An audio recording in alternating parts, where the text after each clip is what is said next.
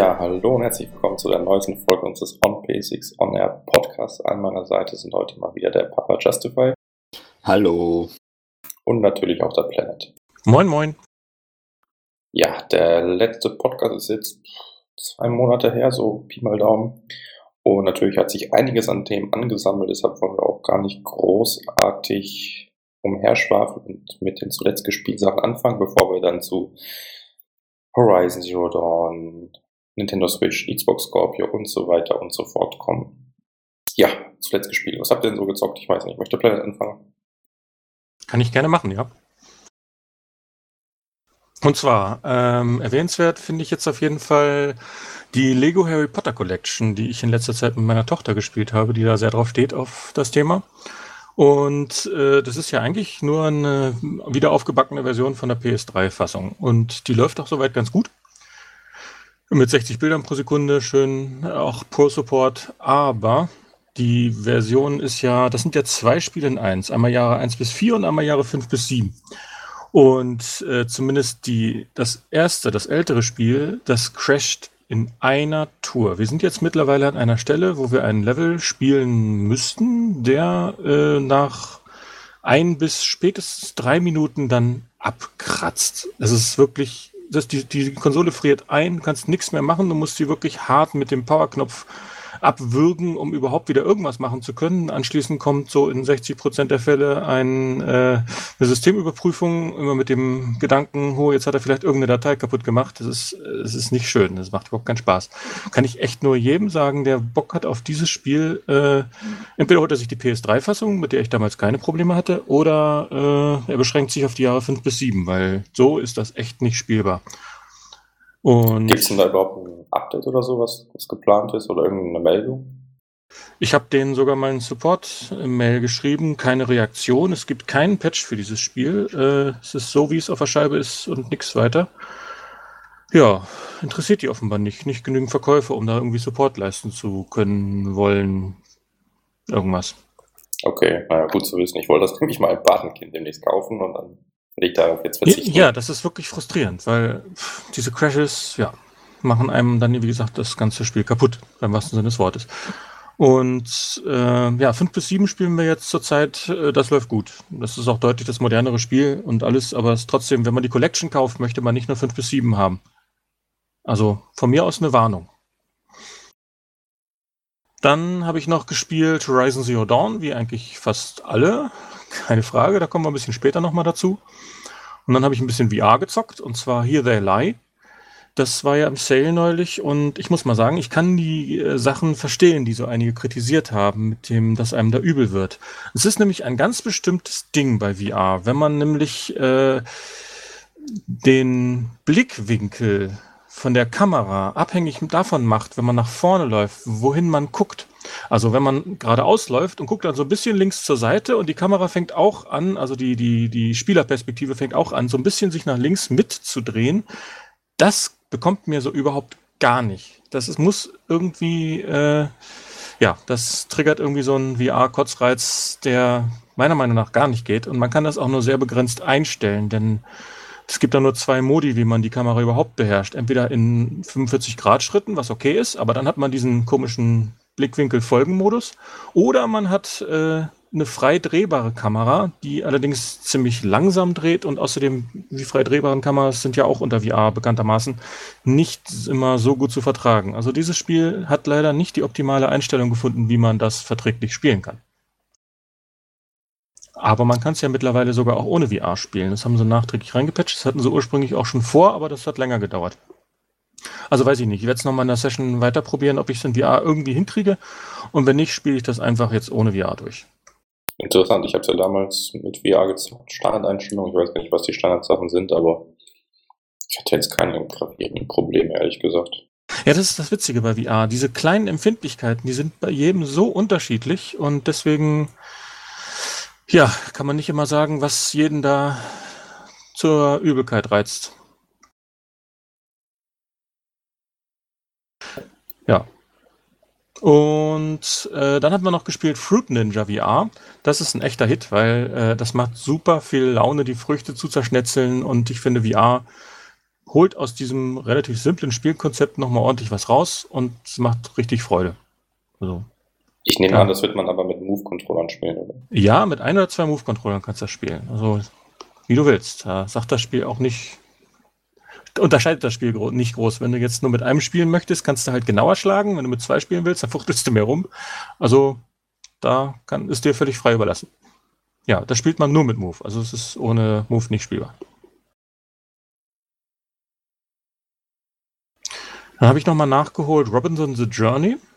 Das ist ja schon ein Starttitel gewesen. Und äh, ja, die Grafik ist gar nicht schlecht für VR, aber dieses Spiel ist so formularisch. Man klappert da wirklich nur so fein besti- vorbestimmte Ziele ab. Jetzt geh hier hin, einen Millimeter weiter nach vorne. So, jetzt kommt ein Checkpoint, eine Checkbox. Jetzt musst du dahin gehen. Jetzt musst du das aufheben. Jetzt musst du den ansprechen. Oh, es ist wirklich super primitiv vom Gameplay her und macht irgendwie auch nicht wirklich Spaß. Also es ist ein bisschen nett zu erkunden, aber ich kann schon verstehen, warum das als Spiel eher bei vielen durchgefallen ist. Ich habe es auch nicht durchgespielt, nur so ein paar Stunden, um mal ein bisschen reinzukommen. Also ein, zwei Stunden meine ich. Hattest du das mal gespielt, Craig? Nee, die 60 Euro waren mir ehrlich gesagt zu viel und dann kein Move-Support bei dem. Ich habe es auch nur ausgeliehen. Ja, also dementsprechend, nee, habe ich nicht mehr ausprobiert. Ja, und dann halt noch The Brookhaven Experiment. Das gefällt mir sehr gut. Auch wieder mit zwei Move-Controllern, 360 Grad durch einen 180 Grad Drehknopf. Äh, Im Original mit Vive konnte man sich da ja frei drehen und schön sich in sein eigenes Kabel einwickeln, aber das ist ja bei PSVR nicht so möglich, hinterm Rücken zu schießen. Also haben sie da noch einen Umdrehknopf eingebaut. Und das funktioniert aber ziemlich gut. Ähm, es gab so ein paar Bugs, äh, aber äh, also dass zum Beispiel Monster mal so halb im Boden stecken, wenn sie die Treppe hochgehen oder so ein Kram. Aber im Großen und Ganzen macht das doch viel Spaß. Die Atmosphäre ist gut. Ich bin damit sehr zufrieden. Äh, war sein Geld wert, war auch nicht sehr teuer. Ja, dann wieder ein bisschen weg von VR habe ich nachgeholt ein altes Plus-Spiel King's Quest Episode 1. Und da bin ich echt positiv überrascht gewesen. Also von Adventure-Spielen habe ich ja so ein bisschen von den Telltale-Spielen die Schnauze voll gehabt. Äh, dann kam äh, ein Spiel, ähm, oh, hilf mir mal, Square. Life Spiel. is Strange, mein Gott. Genau. So, Life is Strange, jetzt haben wir's. Life is Strange hat mich dann wieder so ein bisschen äh, zurückgeholt auf die Adventure-Schiene. Das macht dann wieder Spaß. Aber von Telltale halte ich weiterhin wenig, weil die irgendwie von ihrer Formel auch kaum abgehen und ihre Technik nicht verbessern. Und dann kam wiederum das etwas ältere King's Quest ins Spiel und das macht eigentlich wieder ziemlich vieles richtig. Es ist äh, witzig gemacht, die Technik ist top und äh, die Story ist auch wirklich ganz nett gemacht. Also kann man nicht motzen. Die restlichen Episoden würden mich schon mal interessieren, aber vielleicht warte ich da mal auf den Sale. Los, das eine, was richtig genervt hat, ist, man kann Sachen nicht überspringen und zum Teil muss man sich dann Sachen in voller Länge nochmal anhören, die man schon längst gehört hat. Und das ist echt verkackt, dass man da nicht irgendwelche Dialoge einfach skippen kann. Da haben sie echt einen Patzer gebracht. Aber der Rest von dem Spiel ist echt, der taugt was. Ah, Und abschließend noch äh, King's Tale Final Fantasy XV. Das war dieses Vorbesteller-Bonusspielchen. Äh, das ist doch überraschend kompetent. Das ist so ein kleines, so auf 16-Bit getrimmtes äh, Kloppspiel. Ähm, ja, aber die haben sich da so ein paar Anleihen aus der Hauptspielreihe dann eben da genommen, was man für Monster bekämpft und wie man das macht. Ähm, ja, das ist auf jeden Fall ein Stündchen gewesen, was man mal mitnehmen kann, zumal es überhaupt nichts kostet. Und äh, ja, man kann dann in Challenge-Modes noch mehr machen, aber das hat mich jetzt nicht mehr so gereizt. Einmal das Spiel durchspielen, Stunde ist gut. Lohnt sich. Ja, und damit bin ich am Ende. Klingt doch gut. Ja, möchtest du weitermachen, PJ? Ja, bei mir geht das ja immer relativ schnell, äh, weil ich ja immer so selten zum Spielen komme. Ähm, ich habe natürlich ähm, die für mich beiden riesig großen Spiele des letzten Monats äh, gezockt. Das waren Horizon Zero Dawn und äh, Zelda Breath of the Wild. Ja, wie gesagt, zu Hori- Horizon Zero Dawn sagen wir später nochmal ausführlich was und zu Zelda eigentlich auch, deswegen will ich da gar nicht so genau drauf eingehen. Aber es war halt schon irgendwie wie äh, Gamer Weihnachten, ja, wenn diese beiden Spiele und dann auch noch eine neue Konsole direkt in derselben Woche erscheinen und man dann wieder richtig eintauchen konnte. Leider habe ich ja beide Spiele nicht durchgespielt. Ähm, dementsprechend bin ich dann nachher bei dem Spoiler-Talk auch raus. Aber ähm, ja, das waren so die beiden Spiele, die die meiste Zeit von mir in Anspruch genommen haben. Dann hatte ich letzte Woche noch kurz äh, Ukulele äh, angespielt, das ich eigentlich auch äh, sehr, dem sehr entgegengefiebert habe. Ich war ja auch Kickstarter-Bäcker damals bei dem Spiel und habe das Spiel dann auch äh, jetzt mehr oder weniger gratis bekommen. PC oder PS4? Äh, PS4. Und ja, äh, da hatte ich ja im Forum schon was geschrieben. Ich war jetzt von dem Spiel dann doch ein bisschen enttäuscht. Sowohl von der Performance her, aber auch äh, insbesondere von dem relativ schlechten Game Design und der ziemlich nervigen Kameraführung bei der Steuerung. Und ja, ich habe wie gesagt, nur kurz angespielt, aber es hat mich irgendwie nicht dazu verlockt, nochmal zurückzugehen. Was ich halt gut an dem Spiel fand, war, dass es so den alten Charme von einem Benji, Benjo Kazooie eingefangen hat. Die Charaktere hatten eigentlich relativ viel Charme, aber ja, da hätte man vielleicht noch ein bisschen mehr Zeit und, und Polish reinbringen müssen in das Spiel. Interessant mit der Performance, dieser Kommentar, weil äh, das hält ja die 30 FPS auf der PS4 absolut perfekt. Da kann man ja in der Richtung überhaupt nicht maulen. Das Einzige, was man sich halt wünschen könnte, ist, dass es auf 60 geht. Aber das war dann offenbar nicht drin. Ja, wobei ich dann halt sage, bei so einem Spiel, das ist jetzt, es ist, sieht jetzt nicht schlecht aus, das will ich gar nicht sagen, aber äh, es ist jetzt aber auch nicht irgendwie so ein Grafikkracher, ja, wo ich dann sage, da hätten 60 FPS durchaus schon drin sein können. Na gut, das ist die Engine, die halt gewisse Kompromisse eingeht, aber die haben sie, sag ich mal, so weit optimiert, wie es eben ging. Sie haben für Unity-Verhältnisse recht hübsche Grafik rausgeholt und wie gesagt, die Performance äh, ist absolut stabil zumindest. Ne? Wenn man sich jetzt 60 wünscht, das kann ich sehr gut verstehen, das mache ich auch immer, aber ähm, dass es irgendwie mangelhafte Performance ist, das ist irgendwie ein seltsamer Kommentar. Finde ich. Naja, also ich habe ja nicht gesagt mangelhaft, ich habe nur gesagt, äh, ich habe andere Erwartungen gehabt. Und mit Unity stehe ich sowieso auf Kriegsfuß, deswegen äh, vertiefen wir das jetzt besser nicht. Ja, scheint man irgendwie äh, leicht in die Performance-Falle stolpern zu können, dass man da eine, eine unstabile Framerate hat, wenn man als Entwickler nicht sehr viel darin investiert. Das sieht so aus. Hat man ja viele Beispiele.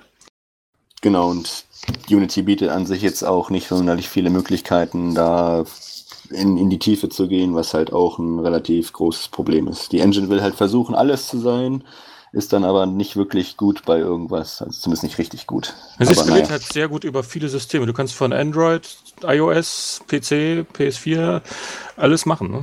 Ja, ist halt so eine, wie soll man sagen, eierlegende Wollmilchsau, ja, aber äh, ich sag mal, ich finde es auch cool für schnelle Prototypen zusammenbasteln, aber wenn man dann wirklich ein ordentliches Spiel mit richtig guter Performance hinbringen will, dann ja, hat man da seine Limitationen bei Unity. Aber das ist ein ganz anderes Thema.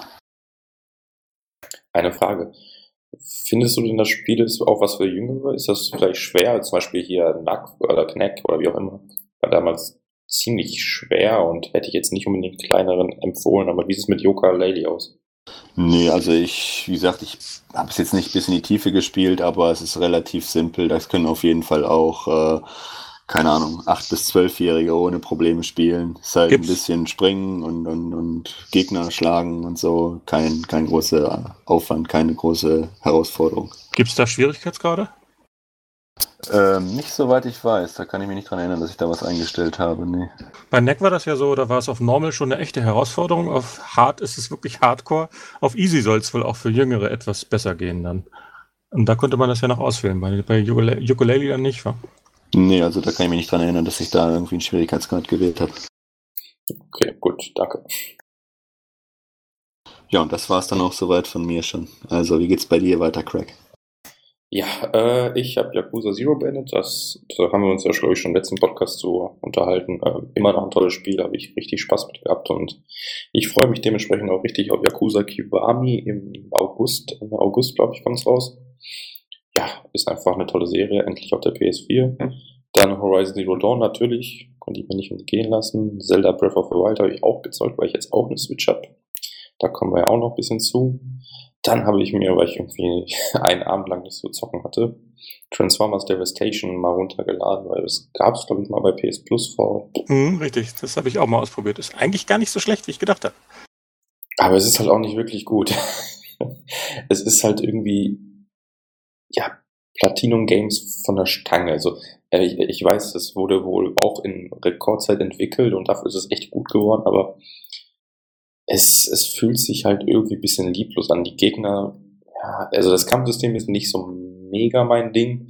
Die, die Welt ist einfach generisch ohne Ende, die Gegner und so weiter, ja, es geht. Also ich habe, glaube ich, zwei, es drei hat, Stunden. sich, es hat sich aber irgendwie trotzdem interessant gespielt, fand ich. Es, ich mich hat es jetzt auch nicht so gefesselt, dass ich es behalten hätte, aber die zwei Stunden haben mich schon unterhalten, die ich das mal probiert hatte. Bloß halt mit der Thematik kann ich so überhaupt gar nichts anfangen. Ich fand das schon immer albern. Aber äh, ja, gut, ähm, Platinum Games hat halt einen gewissen Output. Ne? Die machen wirklich Spiele Fließband fast schon und trotzdem halt nicht so schlechte Qualität. Ja, eben. Also ich glaube, für, für Fans von, von der Serie, also von Transformers oder also von, vor allem von den alten Transformers oder Platinum Games Spielen ist das schon ganz okay, aber halt nichts, was man unbedingt gespielt haben muss. Ich bin froh, dass ich es damals nicht irgendwann mal im Sale gekauft habe, sondern durch PS Plus bekommen habe. Ja, passt so. Wäre gar nicht auf die Idee gekommen. Wenn es nicht Plus gewesen wäre, hätte ich es nie runtergeladen. Ja, siehst du. Äh, dann habe ich nie Automata gespielt, was sich interessanterweise gameplay-technisch in gewissen Dingen sehr mit Transformers Devastation überschneidet. Ähm, war aber ein ziemlich interessantes Spielerlebnis. Es ist halt irgendwie doch ziemlich storygetrieben. Die ganze Welt versucht so ein, ja, ein gewisses Feeling rüberzubringen und eigentlich hat das Thema, äh, das Spiel so ein ganz großes Thema, was sich halt durch alle Ecken durchzieht. Ja, also manche sagen ja irgendwie Game of All Time und so weiter. Da bin ich jetzt nicht unbedingt einer davon. Es war gut.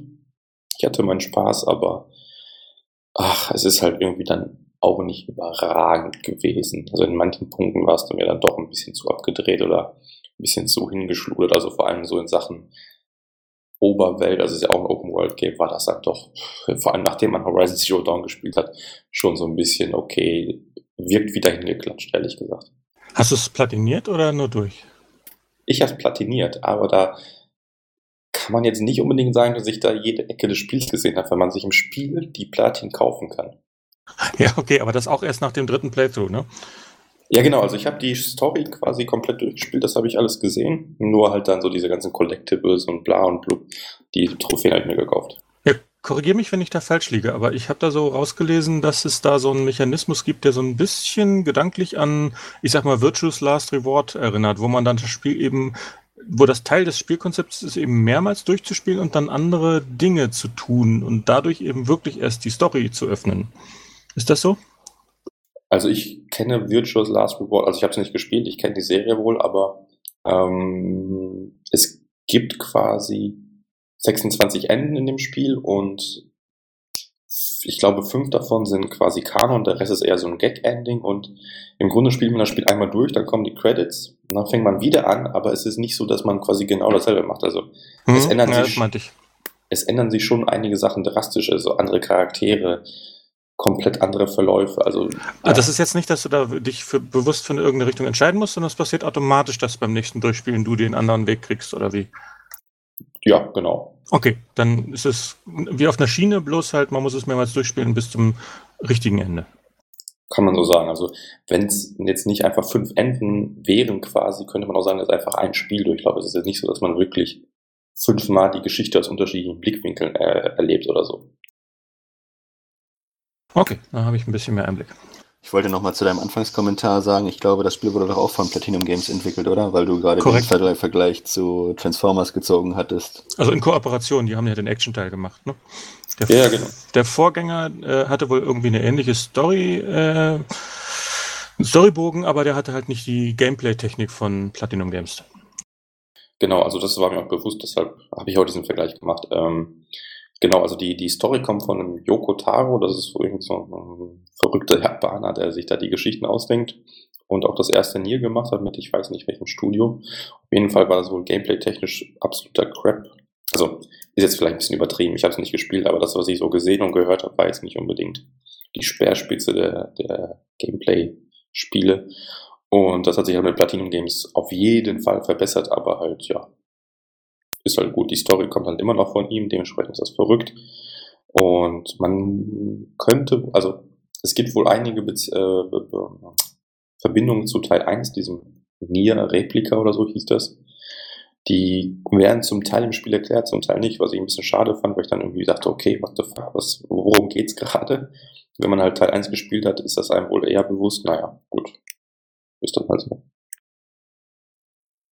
Ja, äh, dann kommt, läuft ja momentan auch die Gran Turismo Sport Beta. ja, ist, ist Gran Turismo mit dem Controller spielt sich immer noch besser als so die ganzen Ko Konkurrenzspiele wie Project Cars oder Assetto Corsa.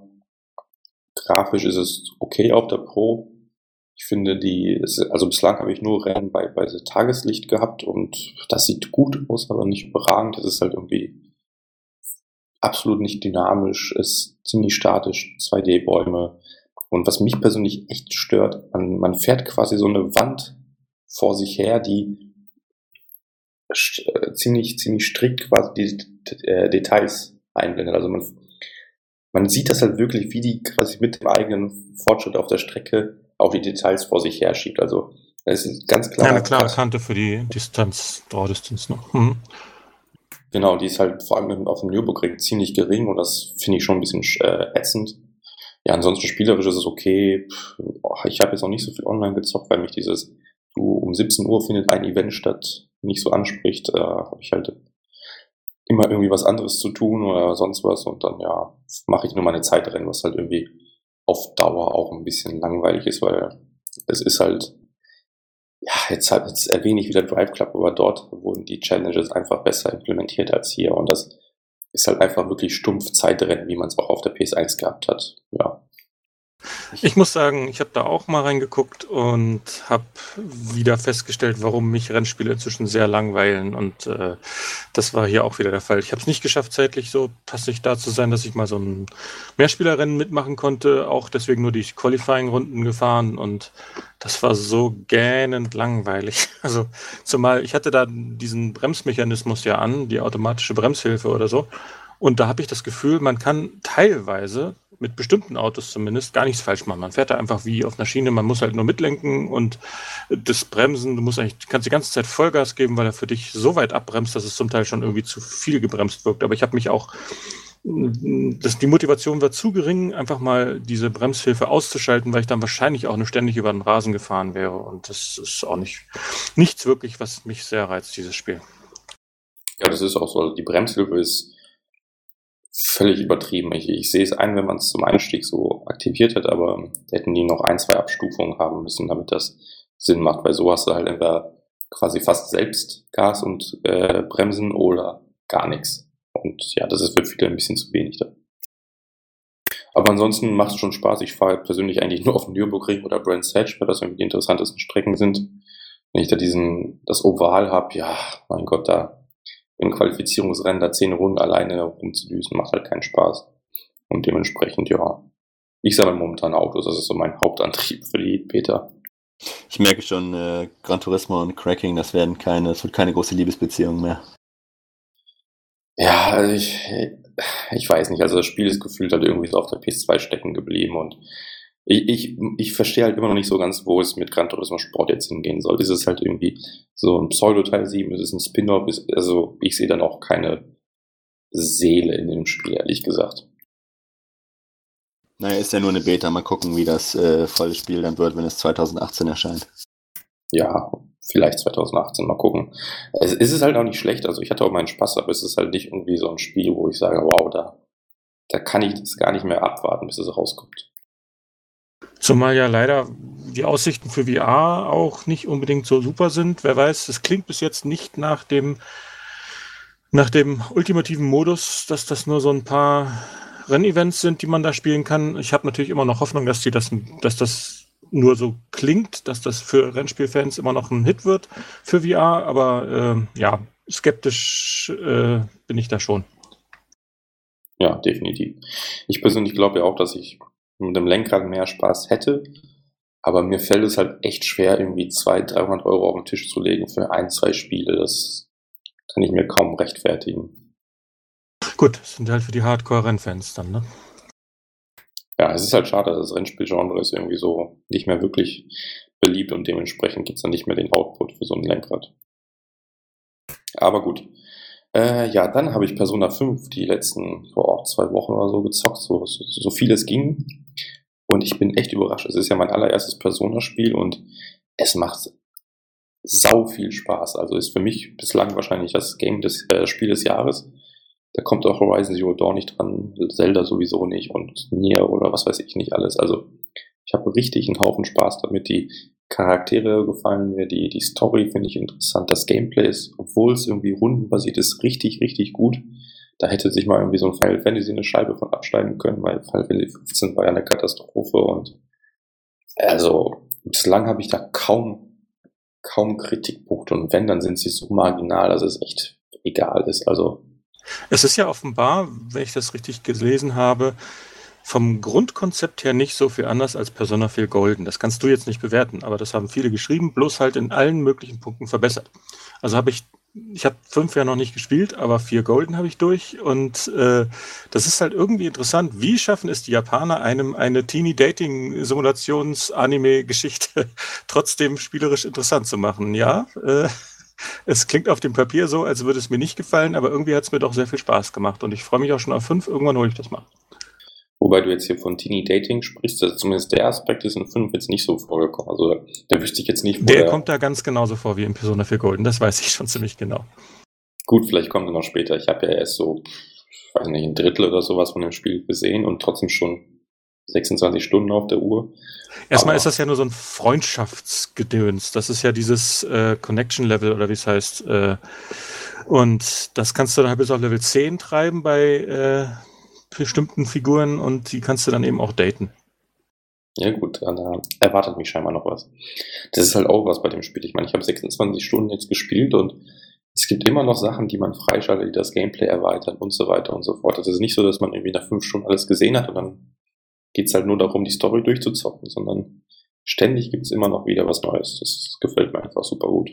Es hat halt seine eigene Balance. Es hat diese Mischung aus, wie gesagt, dieser Anime-Geschichte und dieser Dungeon-Crawler-Sache und diese persönlichen Beziehungen zu den einzelnen Charakteren, da diese Sub-Geschichten, die dann überall erzählt werden. Und man muss sich halt immer für irgendwas entscheiden. Man kann nicht alles machen. Man hat dieses, das ist, ist ja eigentlich kein Time-Limit, sondern ein Entscheidungslimit, sage ich mal, was man, was man aus dem ganzen Repertoire alles machen kann. Und äh, in diesem Rahmen kann man sich halt schon mit einer gewissen Freiheit entscheiden. Und das macht es irgendwie interessant, diese Mischung. Jeden Fall, kann ich nur so unterstreichen, ja. Und auch der Soundtrack und der Artstyle des Spiels einfach umwerfen. Also so, das Spiel hat leider keine PS4 Pro-Unterstützung, was man jetzt aber nicht so sehr vermisst, halt eben durch diesen Artstyle und der ist wunderbar durchgestylt. Das sieht einfach erfrischend anders aus, super gut mit der Musik zusammen. Also ich kann es echt jedem empfehlen, der irgendwie was mit RPGs anfangen kann. Das ist, ja, auf jeden Fall äh, eine klare Kaufempfehlung. Ja, neuerdings kann ich ja was mit RPGs anfangen, deswegen äh, hast du mir jetzt gerade ein bisschen Lust drauf gemacht. Ja, unbedingt. Also, obwohl es aus Japan kommt, ist es halt nicht so super, ja, dieses typische Japan-Anime-Teenie-Gedöns mit Frauen im, im, im, hier in der Schuluniform und dicken Brüsten und so weiter. Bisschen, und so fort. aber eben nicht so schlimm wie manches. Eben, also vergleichsweise normal. Also würde ich sagen, das, das würde man im Westen auch nicht großartig anders machen, wahrscheinlich. Aber wo sie bis zum Anschlag äh, übertrieben haben, ist mit den Restriktionen für Streaming und so, ne? Dass man oh, da ja. eben, oh, dass sie da so eine harten Restriktion eingebaut haben. Erstmal, dass sie die Konsolenfunktion erst hart ausschalten, dass du nicht mehr mitschneiden kannst, dass du nicht mehr streamen kannst. Äh, aber selbst wenn du eine, eine Streamer-Karte hast äh, für einen PC, äh, kriegst du irgendwie äh, einen Content Strike angedroht, wenn du ab einem gewissen Punkt im Spiel irgendwas streamst, dann wollen sie dir mit Copyright dann deinen Kanal kaputt machen. Äh, das ist, die sind da so paranoid, das ist nicht zum Aushalten. Vor allem die Begründung ist halt blöd, weil es geht halt um Spoiler und so weiter. Mein Gott, das Spiel ist ein halbes Jahr in Japan raus. Also äh, das kannst du jetzt eh nicht mehr verhindern, ganz ehrlich. Und dann halt so restriktiv zu sein, das ist echt rückständig und vor allem nervt es an einem Spiel, wenn du dann eine Trophäe kriegst und dann kommt direkt der zweite, äh, das zweite Pop-up mit von wegen, jetzt konnte er keinen Screenshot aufnehmen und bei jedem Spielstart diese blöde Meldung. Was ja auch bescheuert ist, irgendwie die ersten zehn Minuten kannst du ja streamen und, und aufnehmen und Screenshots machen und danach wird es irgendwie gesperrt, warum auch immer. Ja, auf jeden Fall. Das hat man auch witzigerweise dann rausgelesen, als der US-Repräsentant der Firma dann eben so erklären musste, warum die japanische Zentrale das so möchte. Da hat man schon zwischen den Zeilen rausgehört, ich war es nicht, ich war es nicht, sorry Jungs. Ja, das war schon ziemlich peinlich, aber das wird sich wohl nicht ändern. Ich denke mal, die Restriktionen werden dauerhaft drin bleiben. Ja, kann man von ausgehen, aber ist dann halt so. stört mich jetzt nicht so mega krass, aber ist natürlich doof, ja. Gut, gut, dann wären wir damit, glaube ich, auch durch. Ähm, ja, dann lass uns auch mal zum nächsten Thema kommen. Zelda Breath of the Wild für Wii U oder Switch oder was auch immer man so von Nintendo hat. Und ich glaube, Peanut hat es nicht gezockt. Korrekt. Aber der Papa Justify, ja. Wie gefällt es denn so bislang, auch wenn du nicht durch bist? Ich meine, Story spoilern ist ja eh nicht viel. Am Ende rettest du Zelda, falls du es nicht wusstest. Ja, also wie gesagt, bei dem Spiel wäre es mir jetzt auch nicht wichtig. Ich bin auch direkt vorm Endboss, aber habe dann irgendwie nie äh, weitergespielt. Aber ja, äh, lass uns doch mal von vorne anfangen. Ähm, ja, also ich war ja total geflasht von dem Spiel, muss ich sagen, weil ich halt auch schon immer ein großer Fan der Zelda-Reihe war und dieser Teil halt ein kompletter Abschied von der bisherigen Formel ist und einfach durch diese große offene Welt, die einen einfach vom, vom, vom Artstyle her und von der Machart total umhaut.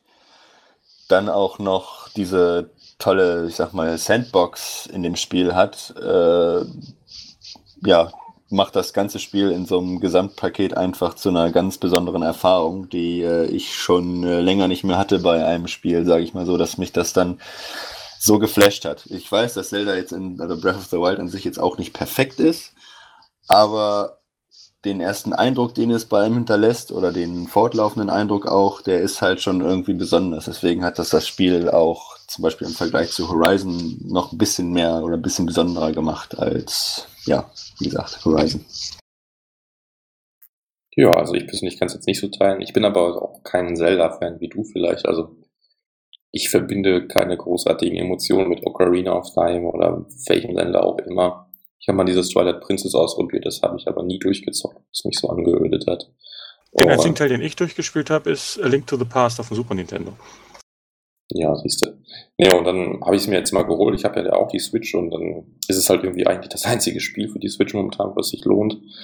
Und ja, es ist nicht schlecht, aber es hat mich irgendwie nicht geflasht. Es fühlt sich halt, also in meinen Augen immer noch so an, als ob es irgendwie so auf der Gamecube-Zeit festgestellt, äh, festhängt. Also klar, es ist jetzt Open World und viel Physikspielereien und so weiter und so fort, aber unterm Strich ist es halt echt.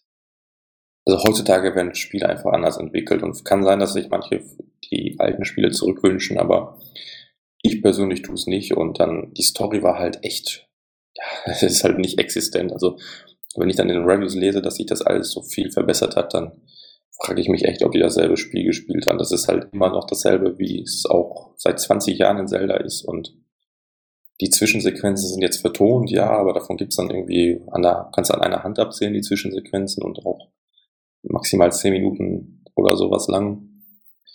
Ja, also spielerisch, das Gameplay fand ich ziemlich hakelig. Die Dungeons waren cool, die, diese kleinen Schreine sind, ja, nur nach 15 Rätsel eigentlich. Klar gibt's dann irgendwie unzählige davon, aber es ist halt nichts. Die wirklich spannenden kannst halt auch wieder an einer Hand abzählen. Und ansonsten, ich weiß nicht, ich fand die Welt leer und war froh, als ich durch war. Ich habe es dann mit einem Gewinn verkauft, dementsprechend habe ich da jetzt kein großes Problem mit, aber nee. Hätte ich mir jetzt nicht kaufen müssen, ehrlich gesagt.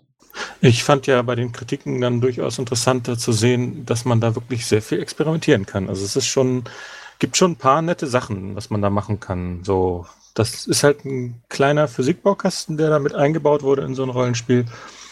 Der bringt schon mal den einen oder anderen Spaß, wenn man da sich ein bisschen austoben ja. möchte.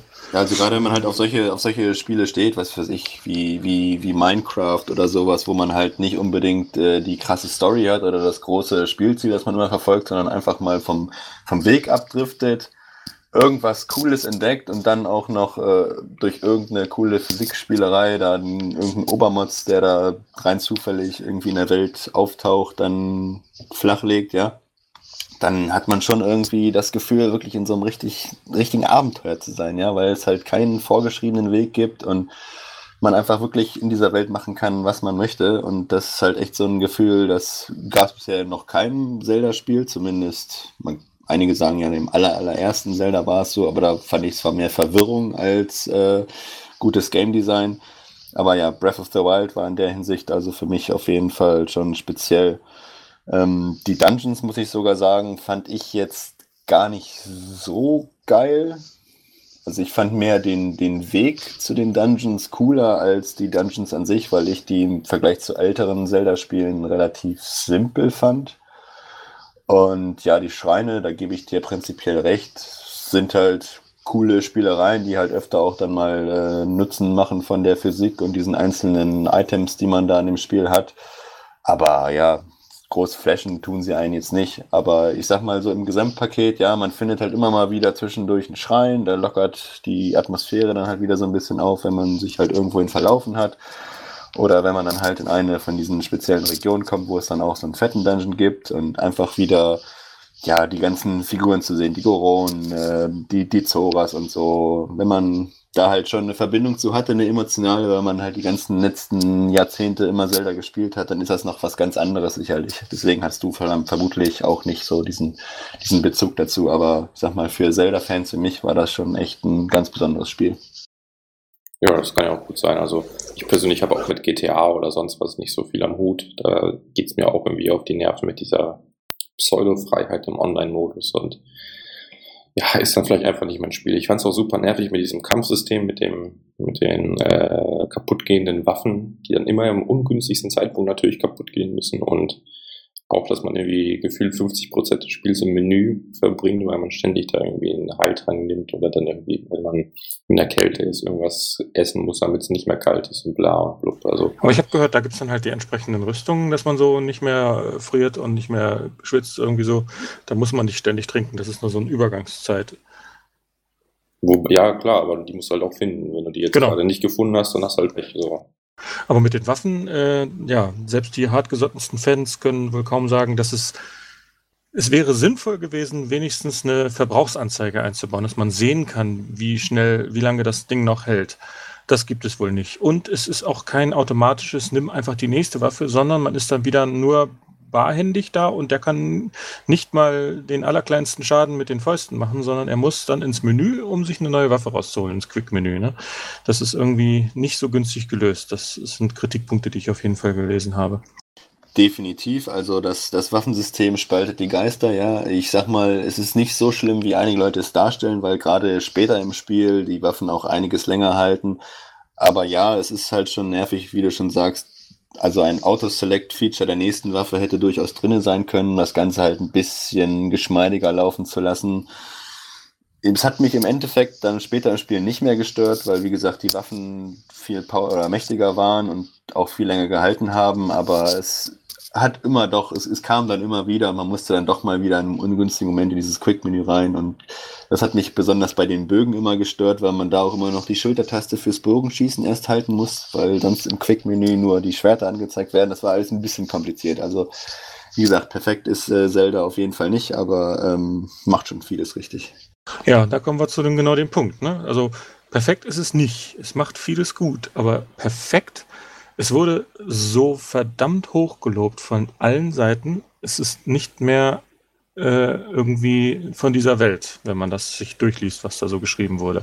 10 von 10, 100 von 100 hat es überall gehagelt und es wurde zum Teil überhaupt nicht auf diese Kritikpunkte eingegangen, wie zum Beispiel, wie jemand, der sich damit sehr unbeliebt gemacht hat, ganz klar kritisiert hat, dass interessanterweise Zelda, äh Quatsch, Entschuldigung, Link natürlich, genauso flach ist wie der Endgegner. Der Endgegner ist von Anfang an böse. Ich bin böse, weil ich bin böse und ich mache Böses. Und Link ist einfach der Gute, der wird dann einfach wieder ins Spiel gebracht und der hat überhaupt keine Charakterentwicklung, der hat nicht mal Charakter. Der ist da einfach nur so eine blanke Leinwand und äh, das ist irgendwie, finde ich, auch nicht mehr zeitgemäß. Hm, das mag jetzt den Zelda-Fan nicht stören, aber irgendwie ist das wenigstens etwas, was man ansprechen könnte und es wurde einfach in den meisten dieser überschwänglichen Reviews nicht die allerkleinste Kritik geäußert. Auch nicht an der Performance, die ja zum Teil nicht ganz optimal ist, obwohl sie mittlerweile sogar schon verbessert wurde, was auch sehr gut ist. Was ja Nintendo nicht so oft macht, dass sie irgendwelche Performance-Patches rausbringen. Hier haben sie es mal gemacht und haben damit auch einiges wieder gut gemacht, aber eben auch noch nicht wieder perfekt gemacht. Also die Kritikpunkte hätte man zumindest ansprechen können und dann wäre die Bewertung auch weniger unverständlich gewesen, meiner Meinung nach. Da gebe ich dir völlig recht im Prinzip. Ich denke, da hat auch so ein bisschen die äh, rosarote Zelda-Brille mitgeschwungen. Im Endeffekt würde ich jetzt auch nicht sagen, dass es das perfekte Spiel ist.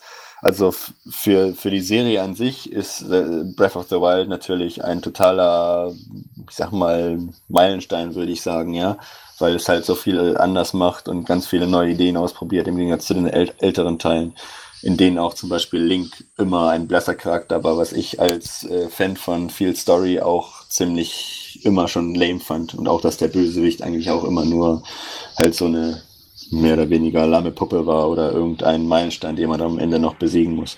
Da gebe ich dir völlig recht und auch äh, die Performance, mich persönlich hat es nicht gestört, obwohl die Slowdowns äh, tatsächlich dann schon auffällig waren, aber es war jetzt nicht irgendwie, dass es dem Gameplay irgendeinen Punkt geschadet hat.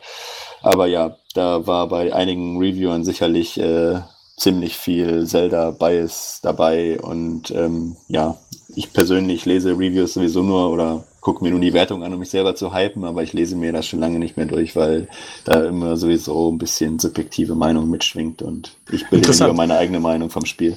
Ich finde nämlich genau umgekehrt eigentlich den Text dann interessanter als die Bewertung, weil die Bewertung ist eigentlich teilweise sehr zusammengewürfelt, aber was da im Text steht, bringt dann halt zum Teil einfach das rüber, was so empfunden wurde. Und wenn man dann den Reviewer vielleicht schon ein bisschen kennt, kann man das auch gewissermaßen einschätzen, wie sehr das zu dem eigenen Spielgeschmack fasst. Ja, prinzipiell gebe ich dir da recht. Ich lese mir ab und an auch mal so einen Fazittext durch, aber prinzipiell ist für mich ich gucke mir dann die, die Liste der Wertungen an und sehe, ah, hier alle geben dem 9 von 10 oder 10 von 10. Das Spiel muss man sicherlich mal gespielt haben und dann hole ich mir das Spiel und bilde mir meine eigene Meinung. Aber ich lese mir selten irgendwelche langen Texte durch, weil es mich auch nicht interessiert, wie jetzt Person X das Spiel fand, weil ich bilde mir halt meine eigene Meinung. Ja, gut, aber man kann halt nicht alles spielen, ne? Nee, das ist richtig, aber äh, ich versuche so viel wie möglich zu spielen, aber dazu komme ich zurzeit leider nicht. Ja, gut, Zelda. Also wie gesagt, es ist ein gutes Spiel. Manche haben da extrem viel Spaß mit, manche eher weniger. Man muss es halt irgendwie mögen und vielleicht auch eine kleine rosa-rote Fanbrille haben. Ja, also ich sag mal, für, für Fans, für Nintendo-Fans, für Zelda-Fans ist es natürlich ein absolutes Muss. Für alle anderen kann man sagen, man sollte es auf jeden Fall mal gespielt haben, um, um mitreden zu können vielleicht. Nichts gegen dich, Planet. Aber ähm, ja, es ist nicht das perfekte Spiel, wie, für was es dargestellt wurde in den Medien. Und wenn nicht, kann der Planet das ja bald mit dem Emulator zocken. Da gibt's ja schon. ich habe nicht den vernünftigen PC dafür. Ach, schade. Ja, gut, ich auch nicht. Aber ich habe jetzt eine Switch, von daher.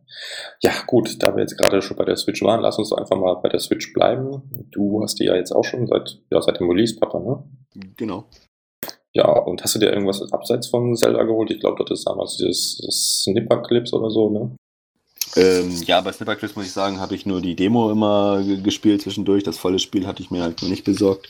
Aber das ist halt auch wieder so ein, so eins von diesen Spielen, die halt so ein bisschen diesen, diesen Nintendo-Charme haben, ja, so auch total auf zwei Spieler getrimmt, macht halt auch riesig Spaß. Ich hatte das über Ostern, die Demo mit äh, mehreren von meinen Verwandten hier mal gespielt und es war halt eine riesen Gaudi, wenn du einfach die Switch äh, vorne auf den Tisch stellen kannst und dann jeder kriegt so einen kleinen Joy-Con und, und man spielt dann zusammen diese, diese Levels dadurch. Das ist immer ganz lustige Erfahrung, weil es halt, ja, ganz lustig ist. Also wer Snipperclips nicht kennt, äh, man spielt halt so zwei kleine Papierfigürchen und muss dann eine bestimmte Form oder ja aus, ausfüllen oder kleine Physikrätsel lösen. Und das macht man halt, indem man sich gegenseitig von seiner Figur so ein äh, Stück abschneiden kann, um dann halt gewisse Formen zu bilden oder halt mit den Physik oder mit der Physik ein bisschen rumzuspielen. Das macht echt Laune, auf jeden Fall zu zweit. Ja, ich glaube auch, das ist eher zu zweit dann interessant. Wenn man jemanden hat, der ständig dabei ist, dann ist das eher empfehlenswert. Einer der wenigen anderen Titel, die sich für die Switch auch lohnen, wenn ich das so richtig mitgekriegt habe. Ich habe übrigens tatsächlich auch mal die Gelegenheit gehabt, äh, die Joy-Cons in der Hand zu halten und ja, die sind wirklich verdammt winzig. Und mit diesem, diesem Griff es einen kleinen Tuck besser, aber ich habe auch gelesen, es gibt da jetzt richtige äh, Controller Grips dafür. Da steckt man die Joy-Cons dann richtig mitten rein und dann hat man so auch noch nicht so ein riesiges Ding und auch sind die Bedienelemente natürlich kein Deut weniger auseinander, äh, äh, eng zusammen, meine ich. Äh, doch trotzdem sollte sich das damit noch etwas besser anfassen für größere Hände, wie ich sie nun mal leider habe. Naja, ich habe mir sofort für Zelda schon am Release-Tag den Pro-Controller gekauft und das muss ich, da muss ich Nintendo ein bisschen loben, ja. Das ist auf jeden Fall einer der besten Controller, die ich seit langem in der Hand hatte, ja. Ich würde ihn sogar fast als besser als den DualShock 4 bezeichnen, den ich bisher eigentlich auch immer. Steuerkreuz soll nicht so dolle sein, habe ich mir sagen lassen. Das ist immer ein bisschen Geschmackssache, ja. Also ich finde das Steuerkreuz gut. Ich bin da jetzt auch kein irgendwie großer Fetischist von Steuerkreuzen, die, der das dann immer vergleicht. Ich finde die auf der PS4 oder auf dem DualShock 4 genauso gut wie auf dem, äh, auf dem Pro Controller von, von, von Nintendo. Aber ja, ich finde den insgesamt, er fühlt sich richtig wertig an. Die Druckpunkte bei den Knöpfen sind gut, die Sticks fühlen sich gut an. Also ein wirklich guter Controller. Wenn man eine Switch hat, sollte man sich den auf jeden Fall auch dazu kaufen oder es zumindest in Erwägung ziehen. Ja, aber es ist schade, dass man das quasi machen muss, wenn man einen normalen Controller haben will, weil alles andere ist Kompromiss mit den Joy-Cons. Ja, natürlich ist es Kompromiss, aber das ist halt Teil des Konzeptes von der Switch und ich denke oder ich finde, in der Beziehung haben sie es halt gut gelöst für das, was möglich war und dementsprechend äh, kreide ich denen äh, das jetzt nicht negativ an. Also ich persönlich habe ja noch keinen Pro-Controller, will ihn mir aber holen, aber momentan sehe ich es halt irgendwie nicht ein, 70 Euro für das Teil auszugeben. Das ist halt echt viel Geld. Ich finde ja schon die 50 für den DualShock immer ziemlich hart. Aber 70 ist dann halt echt ein bisschen zu viel des Guten. Ja, also die Zubehörindustrie bei Nintendo läuft auf jeden Fall. Ich finde es auch ein bisschen, ich sag mal, unverschämt, dass die äh, oder so ein neues Set von Joy-Cons auch schon 80 oder 90 Euro kosten sollen. Das ist alles ein bisschen übertrieben teuer. Auch die Spiele sind übertrieben teuer, finde ich. Ich weiß nicht, ob es bei Nintendo noch besser wird mit der Zeit, weil die jetzt nicht dafür bekannt sind, irgendwelche großen Preisreduzierungen einzuführen bei ihren Produkten, aber das ist halt immer das Nintendo-Laster, das ist schon immer so gewesen. Nur wenn es nicht gut läuft, dann kommen die Reduktionen dann. Ja, das stimmt. Ja, ansonsten, das, die, die, die Joy-Cons sind echt winzig. Ich persönlich bin da kein großer Fan von. Wenn man die im Handheld-Modus spielt, ist das alles wunderbar, da habe ich eigentlich keine Probleme wenn man die einzeln stoppt, ist das halt so eine Sache. Was mich persönlich richtig ankotzt, ist es, diese, ähm, die Verbindung zu dem Joy-Con, wenn das im Dock-Mode ist. Da ich, ich sitze, weiß nicht, gute zwei Meter vom Fernseher weg und das Teil hat dann echt richtig krass Aufsätze. Also Zelda war quasi unspielbar im Dock-Mode für mich. Ich habe dann mein Handy, also Bluetooth am Handy ausmachen müssen, damit es ein bisschen besser wird. Ja, musst du einschicken. Das ist doch nichts.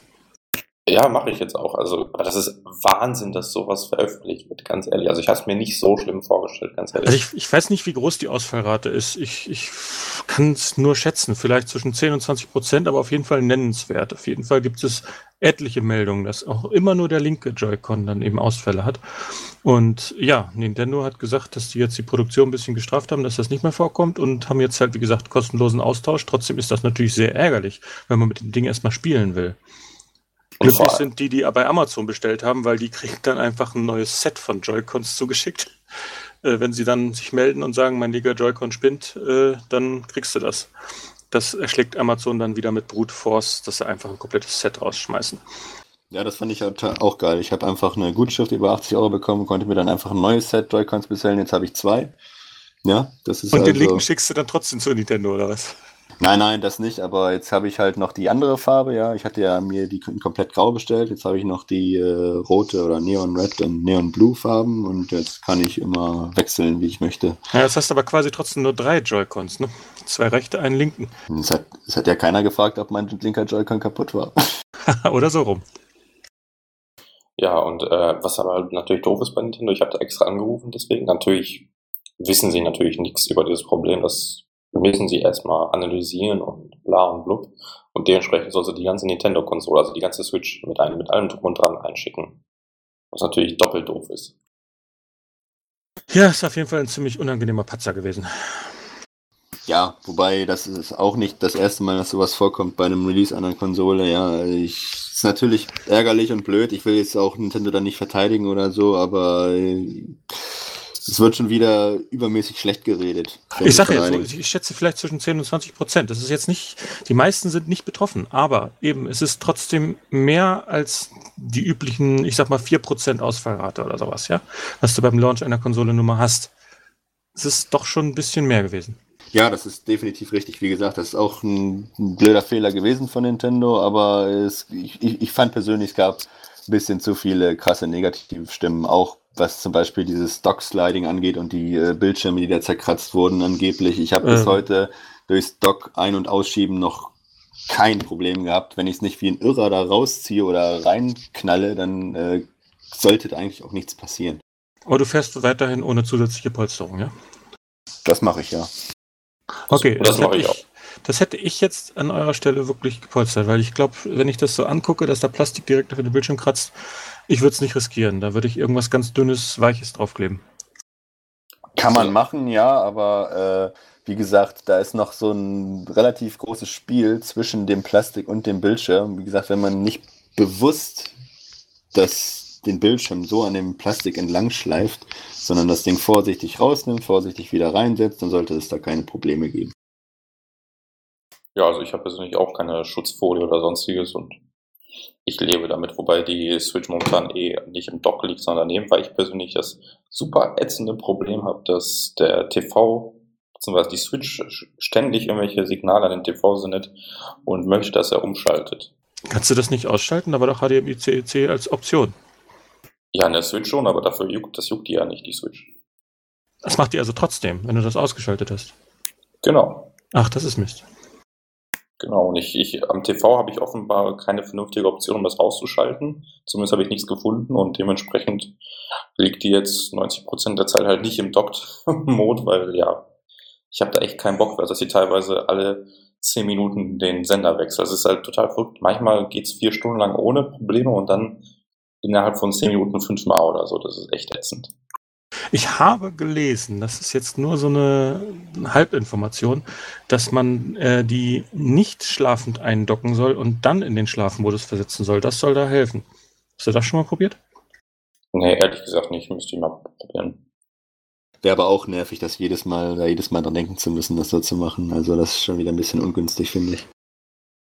Eben, also aber gut, vielleicht wird das ja noch irgendwann mal mit einem Firmware-Update behoben oder sonst was. Da gab es ja, glaube ich, letztens jetzt wieder eins, aber ich habe die jetzt auch wieder seit zwei Wochen oder so nicht genutzt, die Switch, deshalb ja.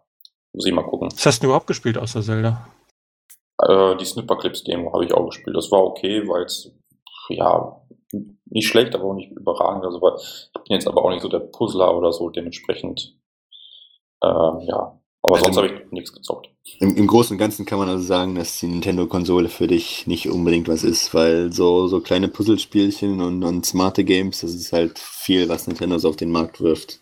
Wo Snipper Clips jetzt halt auch so ein äh, Beispiel für ist.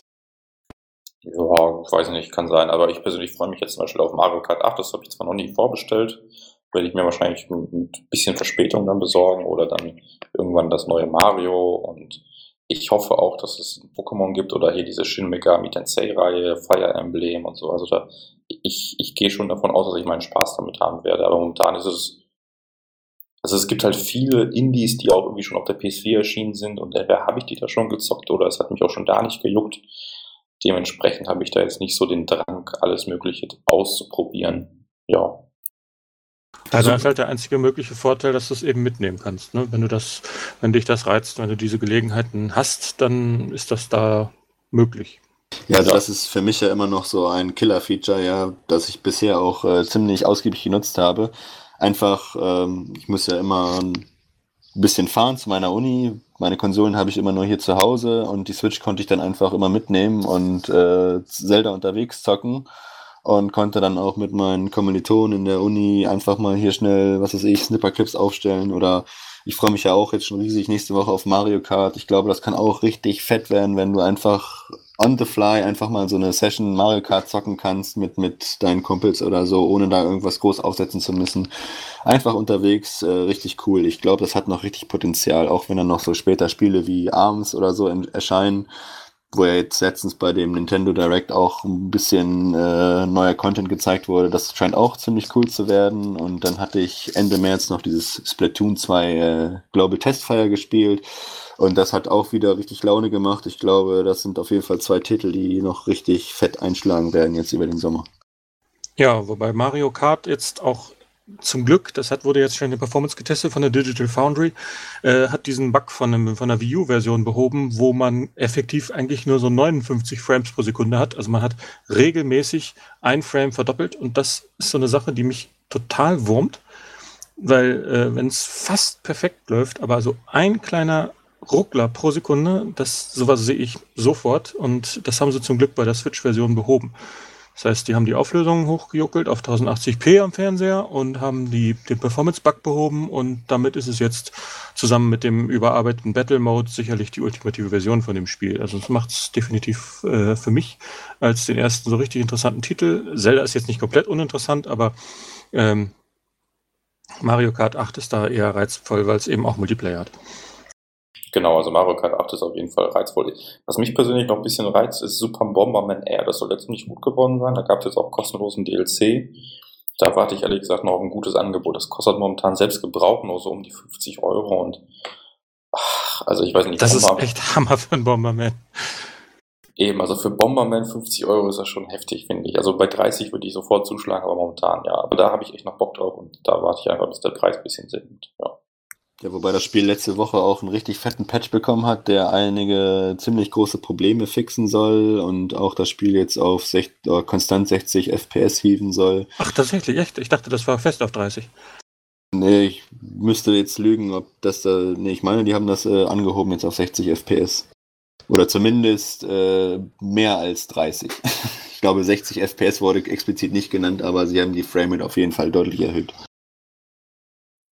Genau, ansonsten muss man halt schauen, was Nintendo noch so bringt. Ich denke, die E3 wird ziemlich interessant in Sachen Nintendo. Da müssen sie halt irgendwie mal ein bisschen was zeigen. Ja, da müssen sie wenigstens ein paar neue Titel ankündigen. Wenn die auch nicht mehr dieses Jahr kommen, aber sie müssen, müssen was so Blick in die Zukunft machen. Genau. Ja, das, das, das Ding bei Nintendo ist ja, wenn sie was ankündigen, dann kommt es relativ zeitnah, mal abgesehen jetzt von, von Zelda. Und dementsprechend, äh, da wir für den, für den Herbst und die, die Winterperiode eigentlich noch gar nichts wissen, glaube ich, dass zur E3 dann richtig fettes Blowout kommt, was da an fetten Spielen noch so kommen wird. Ich persönlich hoffe ja, dass sie ein oder zwei Titel von der Wii U portieren. Ich meine, das dürfte ja nicht so mega viel Aufwand für sie sein. Ähm, natürlich, Ports sind immer so eine Sache, aber mich persönlich würde es halt noch am meisten jucken, weil ich keine Wii U hatte. Also hier dieses Yoshi's Woolly World oder so oder dann Kirby und so Sachen. Da Captain Toad Treasure Tracker oder Mario Party 10 und so. Ganz einfach, genau, weil du selber gesagt hast, Wii U haben halt viele einfach ausgelassen und äh, sieht man ja in den Verkaufszahlen der Konsole. Deswegen ist es gerade in dieser Konstellation interessant, dass die jetzt ein paar von den älteren Krachern dann eben umsetzen. Das wäre erstmal für die äh, schnelles Geld und zweitens mal für die Kundschaft eben genau das, was die eigentlich sehen wollen. Oder sagen wir mal so ein Super Smash Bros. Ist, das ist ja ein Spiel, was sich perfekt dafür anbietet, auch mit diesem portablen Modus, wie du sagtest, an der Uni mal eben irgendwie Smash Bros. zu vier zocken. Ich glaube, das wäre geil. Aber äh, es wird ja schon reichen, man sagt hier Smash Bros., ich weiß nicht, wie heißt das letzte? Brawl, Melee, ich weiß es nicht.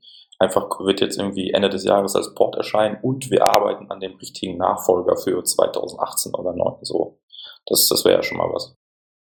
Das kann ja durchaus äh, alles in der Mache sein. Bei Nintendo weiß man ja nicht so genau. Viele Leute, die schreien ja jetzt schon nach der Virtual Console, die mir persönlich jetzt nicht so wichtig ist, weil ich es genau wie bei Backwards Compatibility eigentlich auch immer mich frage, okay, ihr kauft euch die neueste Nintendo-Konsole nur, um dann wieder euch die alten Spiele vom Super NES zu kaufen, dann geht auch auf Ebay und kauft euch ein Super NES oder sowas, um dann die Spiele zu zocken. Also ich bin da immer so ein bisschen gespalten, was es angeht. Aber ja. Ja, so geht's mir eigentlich auch. Also es wäre jetzt nicht schlimm, wenn die kommt, aber es juckt mich ehrlich gesagt gar nicht. Also NES oder SNES-Spiele muss ich nicht nochmal zocken.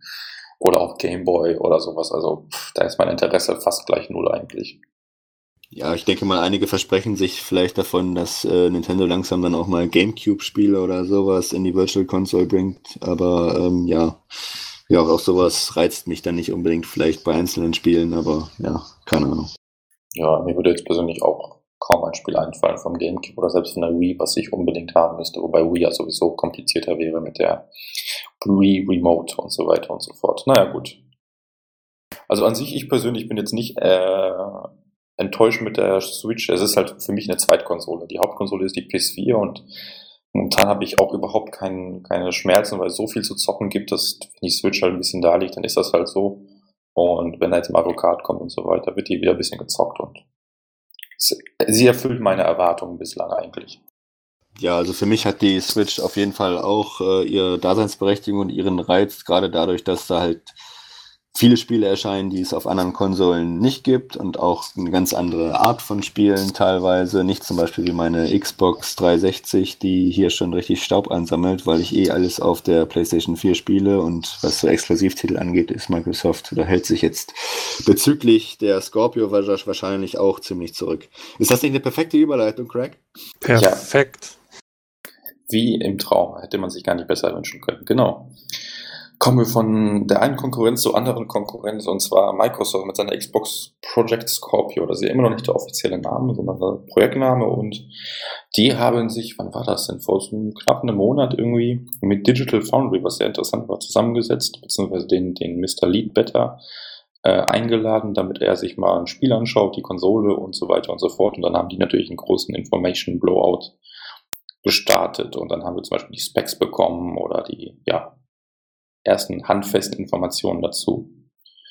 Auf ja. jeden Fall für Microsoft der beste Weg, da äh, ein bisschen reinzukommen, weil das eben auch ein sehr technisches Thema ist und dann gleich an die bekannteste technische Instanz ranzugehen und die dann halt was zu sagen zu lassen, zumal die ja auch vorher schon sehr positiv über die PlayStation 4 Pro berichtet haben, was die Technik angeht. Die waren ja quasi mit die wenigst skeptischen, weil die meisten anderen Spieleredakteure auch so teilweise überhaupt nicht verstanden haben, was die Pro eigentlich wirklich macht. Und deswegen äh, waren die da einfach wirklich der perfekte Schachzug für Microsoft. Ja, definitiv. Also das haben die gut gemacht und ich sag mal so, es war vorher schon bekannt, dass die, äh, die Scorpio das mit, ja, mit großem Abstand stärker wird als die PS4 Pro. Das ist jetzt keine große Überraschung und das, was die jetzt quasi vorgestellt haben, liest sich eigentlich auch ziemlich gut. Also 12 GB Arbeitsspeicher, ähm, 40 Compute Units auf der Grafikkarte mit einem ziemlich hohen Takt von 1172 MHz, immer noch 8 CPU-Kerne, die jetzt wohl nicht wie manche vermutet haben, die Ryzen-Architektur, sondern irgendwas Custom-mäßiges, wahrscheinlich eine äh, stark weiterentwickelte Jaguar-Architektur. Nicht wirklich stark weiterentwickelt. Es wurde milde weiterentwickelt. Hauptsächlich haben sie es die Taktrate noch mal ein bisschen höher gebracht. Ähm, aber an der CPU-Seite hat sich nicht so viel getan. Ja, finde ich jetzt auch nicht so überraschend. Aber gut, äh, dann die Speicherbandbreite haben sie nochmal ordentlich hochgedreht. Ja, du darfst gleich. äh, die Festplatte, klar. Und es gibt halt irgendwie auch in der One S dieses Ultra HD Blu-ray Laufwerk für 4K Sachen ist. Ich finde, es ist jetzt nicht völlig überraschend, was da jetzt vorgestellt wurde. Sie haben halt auf eine andere Art und auf eine andere Art und Weise versucht, das Problem der äh, von dieser Generation PS4, Xbox One äh, die CPU-Schwäche ist ja durchaus da. Und die haben sie versucht äh, zu umgehen, indem sie noch stärker die Sachen, die die CPU zu tun hat, durch Custom-Chips dann äh, Custom-Chip-Bestandteile dann eben zu entlasten. Es gibt bei der Xbox One schon erste Ansätze dazu, aber bei der Scorpio wird das noch stärker. Da hilft ein, ein extra Logikbereich dafür, diese sogenannten Draw-Calls für die Grafik dann eben ähm, zusammenzustellen. Und die sind eine Sache, die die CPUs sehr stark belasten, wo es dann auch immer die Optimierungen am PC gibt. Wenn du dann jetzt irgendwie neue Grafiktreiber für die aktuellen GPUs dann dir äh, runterladen musst, wenn ein neues Spiel rauskommt. Das liegt dann eigentlich immer daran. Diese Performance wird dann eben so optimiert, weil diese Draw-Calls zum Teil eben dann von der CPU nicht schnell genug ausge, äh, geschickt werden und dadurch eben die Grafikkarte nicht richtig ausgelastet wird. Und diese Situation haben sie, wie gesagt, in der Scorpio dann in Hardware gegossen, unterstützt und so dadurch die nicht so große Steigerung der CPU dann mit Zusatzhardware erschlagen. Dadurch ist interessanterweise Scorpio Microsoft äh, näher an einer Konsole dran, die eben durch spezialisierte Hardware ihre Aufgaben erledigt, als am PC, wo im Vorfeld schon einige spekuliert haben, dass Scorpio mehr in Richtung klassischer PC gehen wird und eigentlich nur noch ein Windows 10 PC wird. Äh, das ist, hat sich überhaupt nicht erfüllt, sondern wie gesagt, die wurde, der Chip wurde noch deutlich mehr auf Spezialfunktionen äh, getrimmt. Und das ist irgendwie äh, interessant, aber das ist halt nicht für jedermann irgendwie ein faszinierendes Thema und dementsprechend gibt es dort auch wieder so viele äh, Games-Journalisten, die das nicht wirklich verstehen und nicht wirklich irgendwas dazu sagen können und dann kommen dann stille Postprinzip da irgendwelcher totaler Quatsch zustande. Äh, ja, wie gesagt, deswegen war Digital Foundry, die von ihrem Fach, Fachwerk was verstehen, äh, da die richtigen, die wenigstens die Originalbotschaft verbreiten durften. Genau, ansonsten hat man ja dem, dem Leadbetter die Forza oder Forza 6 vorgestellt, wie es auf der Scorpio läuft. Das lief wohl nativ in 4K und 60 Frames pro Sekunde und angeblich hat es das Team irgendwie nur zwei Tage oder so gekostet, das da ja drauf laufen zu lassen. Und es waren sogar noch 30 Prozent etwa Performance-Reserven da. Die sind auch nötig, weil da hat sich nämlich auch gezeigt, wenn man das Spiel einfach auf 4K hochjuckelt, da waren dann noch trotzdem das Anti-Aliasing in der Distanz zum Beispiel äh, alles andere als optimal. Aber wie gesagt, mit den Reserven, die noch vorhanden sind, wird man das Spiel dann bis zum Release des Patches dann sicherlich so trimmen können, dass es nach einem ordentlichen 4K-Titel aussieht. Aber, das ist ja auch genau der, die Sache, Entschuldigung, dass ich dich da schon wieder so doll unterbreche. Äh, die haben halt sich angeguckt, wie laufen die Spiele jetzt und wo äh, haben sie ihre Schwierigkeiten, die Performance hinzukriegen, beziehungsweise wo müsste man drehen, damit es 4K erreichen kann. Und deswegen haben sie die Hardware auf die Software zurechtgeschnitten, wie äh, äh Digital Foundry auch nicht müde wird zu betonen. Und dementsprechend ist das quasi, das Hardware-Team ist dem Software-Team so nah entgegengekommen, dass die halt nur noch kleine Schritte gehen müssen, um dann wirklich die, das Matchup zu machen und auf 4K spielbar zu sein. Ist halt die Frage, ob die Spezialisierung nicht am Ende vielleicht auch ein kleiner Flaschenhals wird. Sagen wir mal so, ähm, das, was man bis jetzt auf der Konsole macht, die Engines, die es da gibt und wie die Konsole bis jetzt äh, programmiert wurde, das ist halt der Weg für die Scorpio dieser spezialisierte Weg. Das ist jetzt nicht so, dass diese Hardware-Architektur äh, äh, unendliche Möglichkeiten eröffnet, sondern das ist ganz klipp und klar eine weiter spezialisierte Fassung von dem, was schon da war. Dementsprechend ist es wirklich, im Gegensatz zu dem, was so viele vermutet haben, nur eine Mid-Gen-Konsole, die nicht äh, schon die nächste Generation einläutet, sondern sie, wie gesagt, alles greift alles auf, was die alte Konsole gemacht hat und macht davon eben hat das halt so optimiert, dass man es eben für 4K dann nutzen kann. Ja, wobei ich sagen muss, ähm, ich finde schon, dass Scorpio jetzt bezüglich der originalen Xbox One schon äh, in einigen Bereichen Welten zum Unterschied hat, was äh, einige Details angeht. Aber wenn ich jetzt so mir diese Tabelle angucke, die die Xbox One und die PS4, PS4 Pro noch damit verglichen haben, finde ich jetzt, dass Scorpio bezüglich der PS4 Pro auch nur so eine, ich sag mal, aufgebiefte Version davon ist. Jetzt also kein, keine so große Verbesserung, sage ich mal, aber bezüglich der Xbox One, wenn ich mir jetzt zum Beispiel die Speicherbrandweite angucke und so und den, den Speicher, den sie da verbessert haben, der war ja, würde ich behaupten, bei der Xbox One so einer der größten Bottlenecks bei der Entwicklung, ja. Also da haben sie schon äh, ordentlich was draufgepackt. Auf jeden Fall, weil ähm, das äh, Konzept der Pro wurde ja mit der Scorpio einfach nur noch einige Stufen weitergedreht und zumal eben, sie haben sich auch getraut, da 12 GB RAM reinzustecken, was auch für die Kosten, wenn wir gleich auf die Preisspekulation kommen, äh, ein sehr wichtiger Faktor ist. Und das äh, hat halt die Möglichkeit eröffnet, dann eben auch hohe, höher auflösende Texturen reinzubringen, was für die PS4 Pro eben nicht so möglich ist, weil du eben nur ein halbes äh, Gigabyte mehr Speicher hast und das äh, kann die Scorpio dann eben ausspielen, dass du da eben High-Quality Texture Packs dann nutzen kannst definitiv ein Vorteil. Ich sehe halt halt immer noch nicht. Also für mich wäre die Scorpio genau wie die PS4 Pro halt auch mehr so die Konsole für Elite-Gamer, wo jetzt nicht jeder draufspringen würde, wo ich ja eigentlich eher gehofft hätte, dass Project Scorpio so ein bisschen, nein, ich habe nicht drauf gehofft, weil es eigentlich unrealistisch war. Aber viele hoffen ja drauf oder sagen, Scorpio ist äh, vielleicht die einzige Rettung für Microsoft und so. Das sehe ich halt noch nicht, weil irgendwie, keine Ahnung, es ist halt wirklich nur so ein, so ein Nischenprodukt im Endeffekt für die mit einem 4K-Fernseher, die wirklich Wert drauf legen, alles in der fettesten Grafik spielen zu können. Und ja, mach du ruhig. Ja, das ist wirklich auch bei mir eher so eine Faszination Technik. Äh, weniger, dass ich äh, wirklich Interesse hätte, irgendwelche Spiele darauf zu spielen, sondern einfach nur, ich interessiere mich immer gerne dafür, was technisch machbar ist. Und in dem Aspekt sehe ich aber auch wirklich nicht, wie das den Massenmarkt irgendwie zu Microsoft rumschwenken sollte. Zumal wir eben, wie Craig wahrscheinlich gleich ausholen wollte, auf der Spieleseite keine Besserung zurzeit in Sicht haben. Ne? Da muss die E3 aber auch wirklich ordentlich was zeigen. Muss Microsoft ist da super in der Bringschuld, was die Software angeht. Genau, aber zu spielen wollte ich gar nicht sagen. Ich wollte sagen, äh, ich habe mir auch die PS4 Pro geholt und bin eigentlich auch echt zufrieden mit dem Teil. Also die 4K-Auflösung, auch wenn es nur dieses Checkerboard-Rendering ist oder welche Technik auch immer man einsetzt, ähm, das bringt halt schon einiges, vor allem wenn man das im 4K-TV hat. Zum Beispiel finde ich die Switch an meinem Fernseher teilweise, ach, da, da, da kriegst du echt Gänsehaut, weil es so schaurig schlecht ist da und selbst das OS, ich weiß nicht, das läuft glaube ich nicht mal mit 1080p und ähm, also es gibt auf jeden Fall Markt dafür, aber die Frage bei der Xbox Scorpio ist dann halt, die wird wahrscheinlich teuer sein, womit wir wahrscheinlich auch zum nächsten Thema gleich kommen. Ist es dann halt aber auch so viel besser als die PS4 Pro? Ich meine, Digital Foundry hat die Pro eigentlich in höchsten Tönen gelobt, weil mit vergleichsweise wenig äh, Ressourcen hat man doch ziemlich viel geschafft, auch durch die verschiedenen Techniken und so weiter und so fort.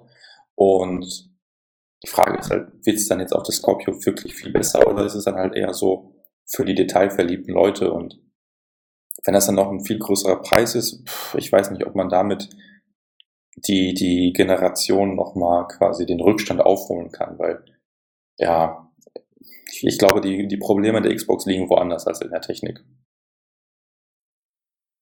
Und wenn wir jetzt dann zum Preis kommen, da hat Microsoft irgendwie, ich glaube, das war schon ziemlich lange her, gesagt, dass es ein Produkt für, für die, wie haben sie es gesagt, für Produkte, für die Enthusiasten ist, glaube ich, oder für die Profis. It's a premium product, ist der offizielle äh, Antwortsatz. Genau, Premium Product. Das heißt halt schon, dass es sicherlich nicht irgendwie was mit 300 Dollar oder sowas wird. Also 400 finde ich schon sehr unrealistisch. Also ich persönlich finde 500 ist ist etwas, das sie schaffen können. 600 wäre wahrscheinlich das, was sie machen müssten, aber 400 sehe ich nicht als möglich an, außer sie subventionieren das. Ja, ich sag, ja, sorry, ich, ich, ich mache jetzt mal so eine Milchmädchenrechnung. Also wie gesagt, die, die, die, die Specs sind jetzt nicht überragend besser als bei der Pro, die halt Ende letzten Jahres 399 gekostet hat. Deswegen könnte ich mir vorstellen, das ist jetzt ziemlich naiv gedacht, aber dass jetzt Ende des darauffolgenden Jahres diese Komponenten auch für 399 Euro verkauft werden könnten. Aber da vergisst du äh, einerseits 4 GB mehr Arbeitsspeicher, der teure GDDR5-Speicher, das ist ja, das ist schon eine Hausnummer, das stimmt. Einmal das, dann hast du diese quasi in die Hardware eingearbeiteten Speziallösungen für die Engines und so weiter, wie Planet das vorher so schon ausgeführt hat.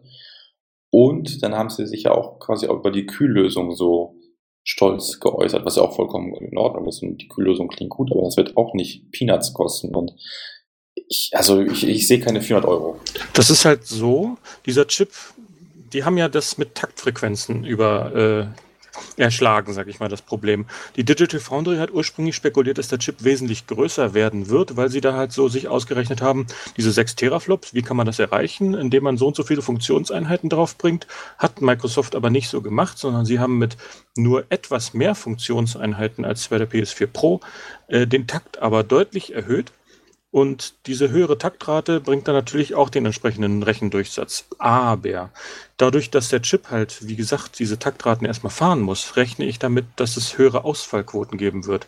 Wenn man so einen Chip produziert, hat man dann halt, was weiß ich, man produziert 100 Chips und testet die alle durch und guckt, äh, wie viel Prozent von diesen Chips erreichen jetzt wirklich die nötigen Taktraten, um sie verkaufen zu können. Und da gehe ich davon aus, dass bei der Scorpio dann mehr Ausschussrate da ist. Chips, die man einfach wegschmeißen muss, weil man sie von sonst nichts verwenden kann. Und das jagt natürlich den Preis für die restlichen Einheiten hoch. Und dazu kommt auch noch, dass äh, diese aufwendige Kühllösung, wie Craig schon erwähnt hatte, die ist sonst nur auf High-End-Grafikkarten wie der 1080 Ti zu finden. Ne? Das ist wirklich jetzt nichts, was in allen möglichen Mainstream-Grafikkarten drin steckt, sondern das ist wirklich etwas für die teuren Dinger.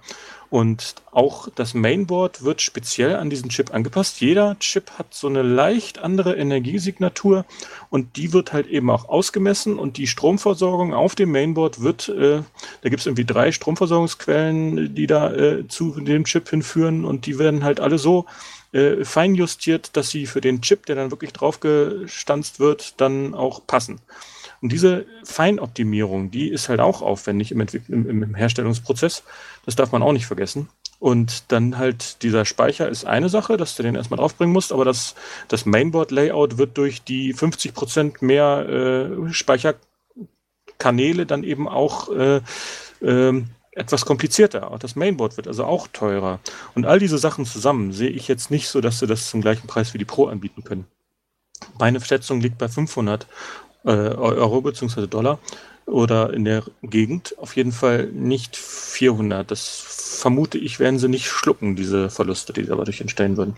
Ich frage mich dann halt nur, ähm, für, für wen ist dann diese Konsole? Also ich, klar, ich weiß, für wen, für wen die sein soll, aber Microsoft selbst hypt die Konsole ja schon seit der letzten E3 äh, ziemlich hoch und es wirkt halt in den Medien mittlerweile schon, dass sie halt der große Hoffnungsträger sein muss für Microsoft.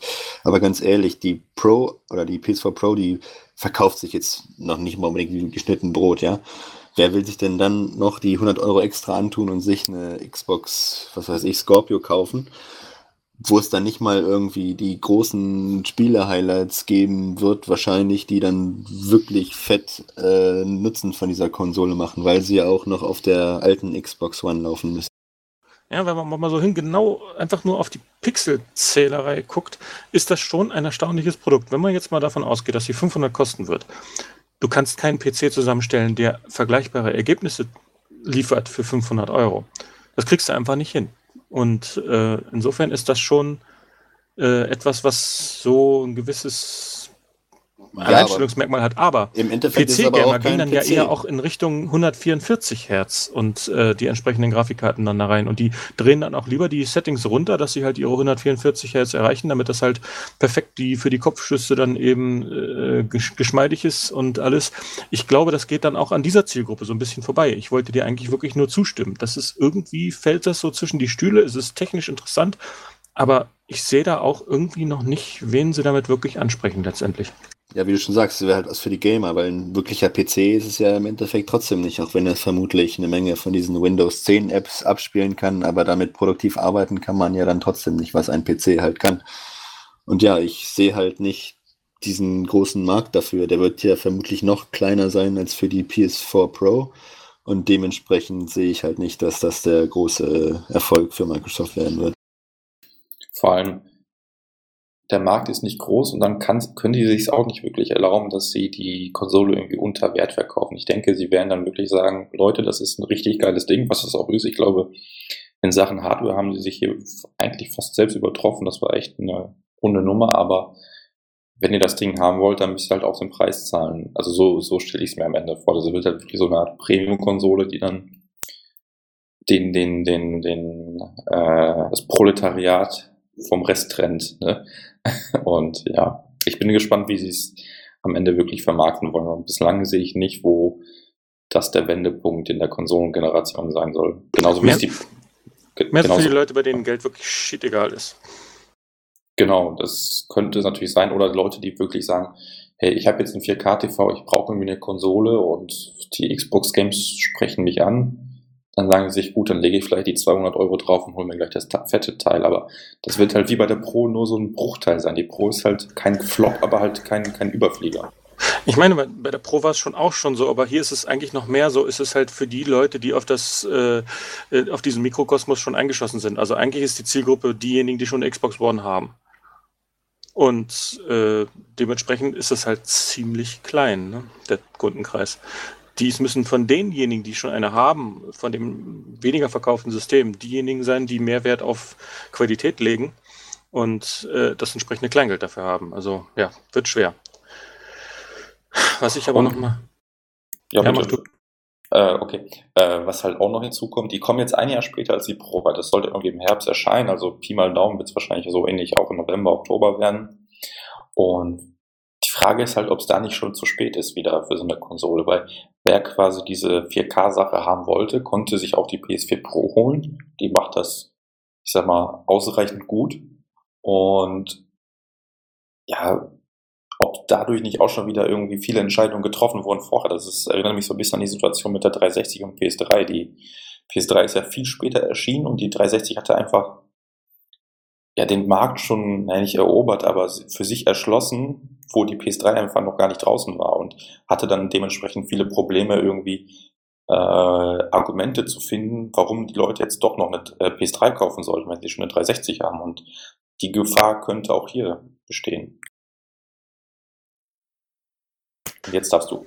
Ja, ähm, ich wollte noch mal ganz kurz erwähnen, dass es aber ähm, für die Spiele, die jetzt noch nicht gepatcht wurden. Ähm, das ist ja bei der Xbox One genau das gleiche. Wenn die Spiele nicht speziell angepasst sind, äh, äh, laufen die quasi genauso auf der Scorpio, aber eben nicht ganz. Da werden sie dann, bei der PS4 Pro haben sie den Boost-Modus, der halt bei manchen Spielen ein bisschen was bringt, bei den meisten Spielen aber eher kaum. Äh, das werden sie da noch ein bisschen weiter treiben, zumal sie da eben äh, dann äh, anisotropische Filterung für die Texturen äh, wohl äh, hardwaremäßig gelockt auf 16-fach hochheben werden. Das heißt, es wird in der Distanz feinere Details geben, auch für Spiele, die nicht gepatcht sind. Und dann werden sie den zusätzlichen Speicher als Cache für die äh, Festplatte nutzen. Dann hast du halt 3 GB zusätzlichen RAM-Cache, RAM-Disk-Cache für Ladezeiten. Das wird sich positiv bemerkbar machen. Und natürlich werden die Taktfrequenzen der Chips ihr Übriges tun und auch äh, irgendwelche Performance-Ungleichheiten ausgleichen, ähnlich wie beim Boost-Modus der PS4 Pro. Also für bestehende Xbox One-Spiele, die noch nicht gepatcht wurden, äh, gibt es da sicherlich auch sogar etwas mehr Vorteile als von der PS4 Pro im Vergleich zum PS4 Base. Aber auch dort ist es wiederum das Problem, es müssen erstmal für die Spieler entsprechende Patches rauskommen. Und das sehe ich auch nicht so, dass das sich so groß von der Pro unterscheidet. Es wird eine Handvoll von älteren Spielen sein und es werden halt alle zukünftigen Titel sein. Aber, wie du schon erwähnt hast, die Konsolengeneration ist ja mittlerweile auch schon nicht mehr die jüngste. Es ist jetzt 2013 auf den Markt gekommen und fragt man sich halt, wie lange hat es noch? Äh, einige sehr übereifrige haben ja spekuliert, dass das eher eine kurze Konsolengeneration wird, aber da widerspreche ich äh, gerade im Hinblick auf Scorpio und Pro dann doch enorm, weil äh, es hat überhaupt keinen Sinn, jetzt eine PS5 rauszubringen äh, im Jahre, ich sag mal, 2018 ist völlig utopisch, aber auch 2019 halte ich schon für sehr verwegen. Das glaube ich ehrlich gesagt nicht. Meine Schätzung ist, dass das vielleicht frühestens 2020 äh, ein Thema wird. Und dann ist die Konsolengeneration auch wiederum sieben Jahre. Und das ist schon ein ordentlicher Batzen. Trotzdem sind wir eben schon so ungefähr bei der Hälfte. Ne? Da ist die Scorpio dann auch schon wieder relativ spät dran, was die, was die Erscheinungs, was das Erscheinungsdatum angeht. Da hat die Pro irgendwie meiner Meinung nach einen gesünderen Zeitpunkt gefunden. Sie haben halt versucht, etwas zu machen für die 4K-Fernseher und einfach auch für die etwas bessere Qualität. Aber sie haben sich dabei jetzt nicht so äh, verausgabt, wie Microsoft das jetzt anscheinend getan hat und damit auch ein Jahr später erst kommt. Vor allen Dingen hat durch die PS4 Pro und jetzt die Scorpio ja auch ich sag mal, ein ganz neues Zeitalter eingeschlagen, weil jetzt tatsächlich äh, ziemlich fette Hardware-Updates für Konsolen kommen, die eigentlich einer Generation an, angehören. Also können wir uns prinzipiell noch gar nicht vorstellen, wie es jetzt weitergeht. Vielleicht kommt ja nochmal irgendwann ein grafisches oder ein, ein, ein Hardware-Update für diese Konsolen. Vielleicht gibt es auch gar keine PS5 mehr oder so. Also ich bin mir noch gar nicht so sicher, wie das dann die nächsten Jahre aussehen wird. Dass Microsoft weiterhin auf Jaguar-CPUs äh, setzt, das ist schon eine gewisse Aussage, weil die Spiele, wenn du jetzt da irgendwelche Zen-Cores drin gehabt hättest, was ja durchaus machbar gewesen wäre, dann hättest du aber nicht mehr die hundertprozentige Kompatibilität haben können. Und darauf haben sie sehr stark geachtet. Microsoft genauso wie Sony. Äh, es muss halt wirklich alles alles laufen. Und das äh, ist eine Sache, die du dann nicht mehr haben wirst. Nehmen wir mal an, dass irgendwann die PS5 kommt und was bei Xbox äh, entsprechend dann wohl parallel auch so ungefähr stattfinden wird. Dann wird es wohl keine Jaguar Cores mehr haben und es wird wahrscheinlich auch eine etwas andere Grafikarchitektur haben wie jetzt. Und dann gehe ich einfach davon aus, dass es tatsächlich ein gewisses Maß von Abwärtskompatibilität geben wird aber nicht mehr 100 Prozent. Da wird es dann wahrscheinlich Kompatibilitätslisten geben, wahrscheinlich mehr von der Community als von Sony getrieben, äh, die dann eben, ich, ich lehne mich ja mal aus dem Fenster und sag mal, 70 Prozent der Spiele werden laufen Uh, und äh, einige werden so ein bisschen laufen, aber abstürzen oder irgendwie nicht richtig rund laufen und einiges wird halt gar nicht laufen. Und das wird wohl der Preis sein dafür, dass man die Architektur nennenswert vorantreibt, damit eben ein Generationswechsel stattfinden kann und ich glaube auch, dass das stattfinden wird. Die jetzige Architektur ist nämlich mit Microsofts äh, aktuellem Vorstoß äh, absolut ausgereizt. So viel, was man da noch aus diesen doch von, das ist Technik von 2011, was man in der aktuellen äh, Iteration da noch rausgeholt hat, ist schon erstaunlich, aber damit ist auch wirklich Ende der Fahnenstange erreicht. Aber glaubst du, dass es, äh, dass es wieder einen so krassen Schnitt in der Architektur geben wird, dass äh, dass es dann wieder eine ganz andere Art von Spielen geben wird, die dann halt auf der, was ich, PS4 dann nicht mehr kompatibel sind oder umgekehrt. Also es gibt keine Backwards Kompatibilität mehr, weil ich glaube, dass zumindest dieser Übergang jetzt immer, immer, immer weicher und immer verschwommener wird, wie du halt auch schon sagst. Die PS4, PS4-Spiele, die laufen dann halt auf der neuen Konsole, aber nicht alle oder sie werden dann halt nochmal nachgepatcht oder so, aber es wird halt nicht mehr genau diesen einen Cut geben und dann ist es halt eine ganz andere Konsole und keine Ahnung. Ja, ich meine ja, das ist irgendwie, es wird eine Art äh, weicheren Übergang geben. Und es war ja auch schon so zwischen PS3 und PS4, dass von den grundsätzlichen Spielkonzepten her nicht so viele große Änderungen möglich waren. Es gab so ein paar Titel, die so ein bisschen was gezeigt haben. Ich sag mal Shadow of Mordor, wo einfach dann aufgrund der begrenzten Speichermenge von den alten Konsolen dann eben es nicht mehr so einfach oder gar nicht möglich war, dieses System da noch abzubilden. Aber äh, auch was mit jetzt den, was jetzt PS4 und Xbox One angeht, die haben halt eine gewisse Menge Speicher, mit der man schon eine Menge anfangen kann. Und die Technik wird jetzt in den nächsten drei, vier Jahren nicht so große Sprünge machen können, dass man dort wieder so einen erdrutschartigen Wechsel haben wird. Also wir sind in einem Zeitalter von diminishing returns. Der Unterschied zwischen PS1 und PS2, der war gigantisch und der Unterschied zwischen PS2 und PS3, der war auch wirklich erdrutschartig, aber dann wird es halt echt schwierig, sowas noch abzubilden. Und deswegen haben sie sich ja auch bewusst dafür entschieden, da eher so ein Mittelding zu bauen und eine Konsole, die man eben für 400 Euro verkaufen kann. Gut, Microsoft hat sich da ein bisschen in eine andere Richtung verrannt, aber Sony hat das ja wirklich ziemlich gut ausbalanciert gekriegt. Hardware, die halt sinnvoll ist. Nicht das High-End machbare, sondern das, was man bezahlen und gut mit Spielen versorgen kann. Und ich schätze mal, in der nächsten Generation wird es ähnlich laufen. Die Konsole wird wahrscheinlich, ich tippe da jetzt schon drauf, dass die PS5 nicht teurer wird. Und dass das halt ein Sprung wird, ja, und auch wie gesagt mit einem gewissen kleinen, nicht vollständigen Kompatibilitätsbruch, aber es wird nicht mehr so sein, dass man dann wieder die Kinnlage auf den Tisch legt und denkt, boah, was ist das für ein neues Ding, sondern es wird eher so ein Upgrade sein.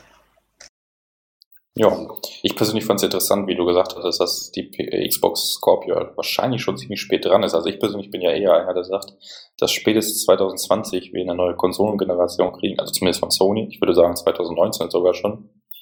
Und dann hast du natürlich recht, dann ist die Scorpio schon ein bisschen spät dran. Also Microsoft wird in zwei Jahren jetzt auch nicht wieder eine neue Konsole rausbringen. Ich können schon, aber wollen, denke ich mal. Also das ist schon hm, vielleicht nicht der günstigste Zeitpunkt für Microsoft, je nachdem, wie das auch am Ende läuft. Ja. Ja, aber das, das Einzige, was letztendlich Konsolen verkauft, sind ja Spiele. Und da bin ich erstmal noch äh, richtig gespannt, was Microsoft zeigen wird, weil sie haben das erste Halbjahr 2017 jetzt komplett verschlafen irgendwie. Also ich kann mich an keinen großen Release erinnern, abgesehen von Halo Wars, glaube ich, Halo Wars 2. Und dementsprechend äh, müssen sie da echt was nachliefern. Sie müssen auch ordentlich was im Köcher haben jetzt für den Scorpio Release, sonst äh, anders kann ich mir nicht vorstellen, warum die so viel schweigen zurzeit.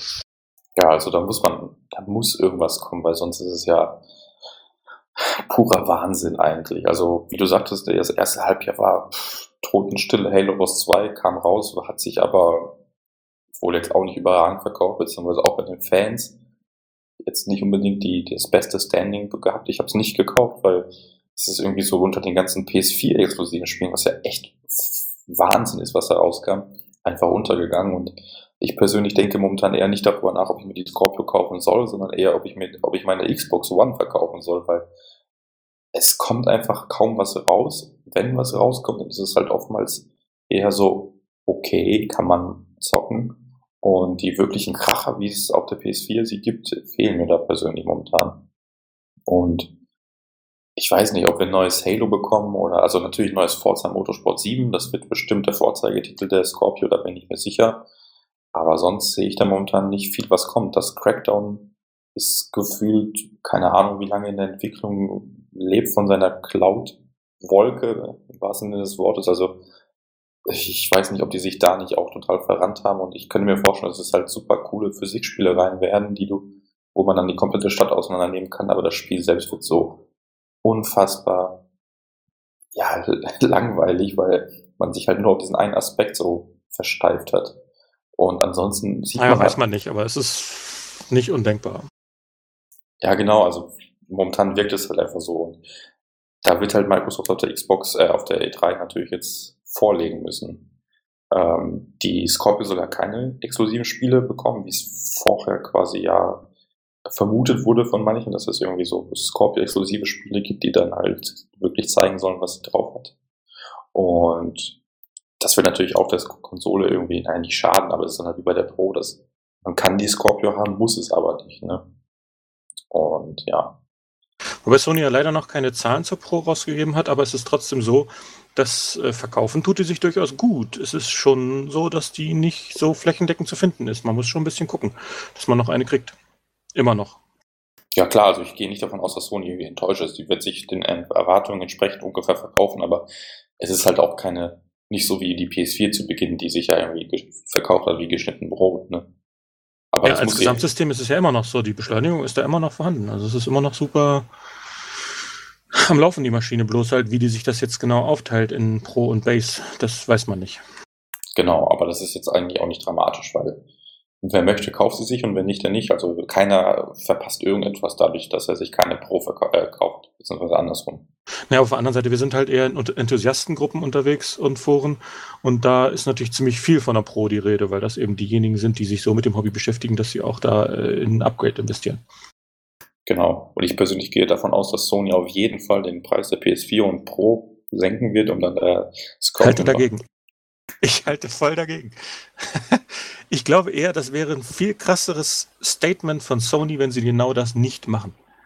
Und wenn du jetzt davon ausgehst, dass, sagen wir mal, die Xbox Scorpio dann 499 kosten wird, und wenn Sony dann einfach knallhart bei 300-400, je nach Base Pro, für die PS4 bleibt, ist das ein übles Statement und wenn sie das dann mit der entsprechenden Software, die ja auch wirklich am Anrollen ist, noch unterstreichen und dann eben die Zahlen halten, die Verkaufszahlen, dann ist das eine Marktdominanz, die äh, ein Zeichen der Marktdominanz, das noch viel besser wäre, als wenn sie jetzt einfach den Preis runtergehen würde. Das würde ja anzeichen, dass sie irgendwie Respekt oder Angst vor der Konsole hätten. Das sieht aber zurzeit nicht so aus.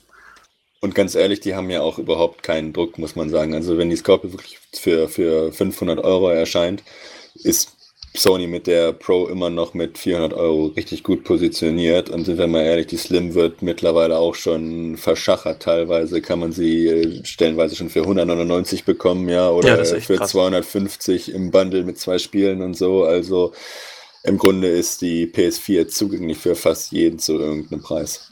Das ist aber ein europäisches Phänomen, habe ich mir sagen lassen. Zum Beispiel in den USA ist das schon so, dass die Konsolen sich weitestgehend an den äh, regulären Preis halten los halt zu bestimmten Events wie dem Black Friday oder sowas, da kriegt man die mal günstiger für ein, zwei Tage.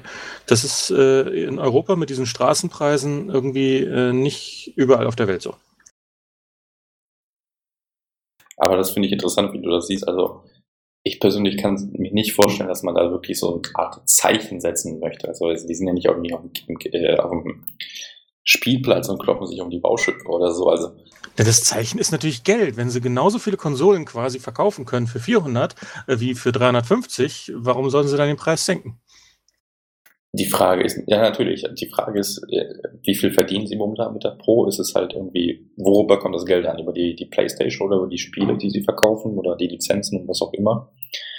Da könnte es natürlich auch sinnvoll sein, dass man sagt, okay, wir verzichten jetzt auf die, was weiß ich, Marge und sagen, wir äh, schneiden den Preis um 50 oder sogar 100 Euro und dadurch verkauft sich noch mehr und wir nehmen noch mehr Geld an. Also da wäre ich mir jetzt nicht so sicher. Es wäre natürlich schon irgendwie so ein Standing zu sagen, Leute, für 400 Euro das lohnt sich immer noch. Seht, uns, seht euch die Spiele an, God of War, Gran Turismo, weiß der Geier, was alles auskommt Ende des Jahres. Und aber ich, ich präzisiere meine Wette. Ich sage, bevor die Scorpio auf dem Markt ist, senkt Sony den Preis keinen Cent. Frühestens zur PSX. Ich halte dagegen. Ich sage, zur Gamescom kriegen wir eine Preissenkung mindestens um 50 Euro. Da können okay, wir uns gehen, da, da, da, 20 Euro auf den Tisch. Ja, ich kann sagen, was geht's jetzt hier? Ja, ich weiß nicht, irgendwas, irgendwas müssen wir uns da ausdenken. Da kann, da kann uns die Community sicherlich helfen. Aber wir werden schon irgendwas Lustiges finden. Okay, dann steige ich auch mit in die Wette ein. Ich sage, dass Nintendo diese Konsolengeneration gewinnt. oh je.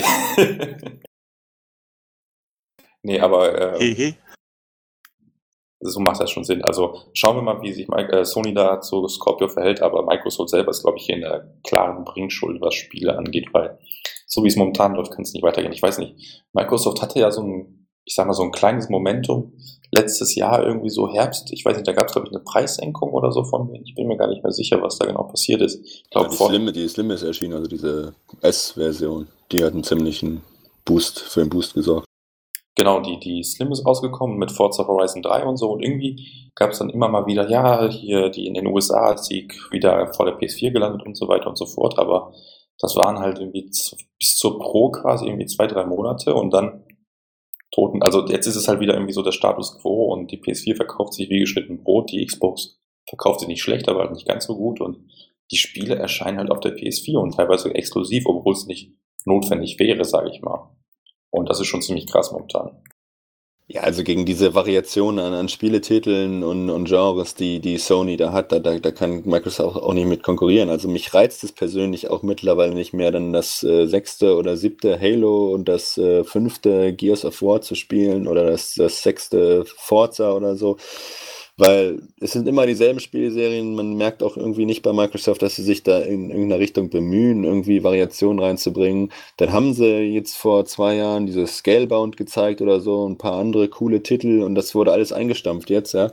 Und sie schließen auch äh, Entwicklerstudios, macht Sony natürlich auch, aber ja, irgendwie habe hab ich nicht das Gefühl, dass sie da noch groß auf, auf Breite setzen, sondern sich nur noch auf ihre einzelnen Spieleserien, die sich immer verkaufen, fokussieren und die reizen mich persönlich überhaupt nicht. Deswegen, ja, für mich hat die Scorpio jetzt in der, der Hinsicht auch überhaupt keinen Reiz. Ja, wenn man auf die Exklusivtitel schielt. Aber gut, bei den Thirds ist es halt so, da gibt es immer noch äh, durchaus einige interessante Titel, die dann aber eben auch für die PS4 kommen, dass man da keinen Nachteil hat, wenn man keinen Xbox hat.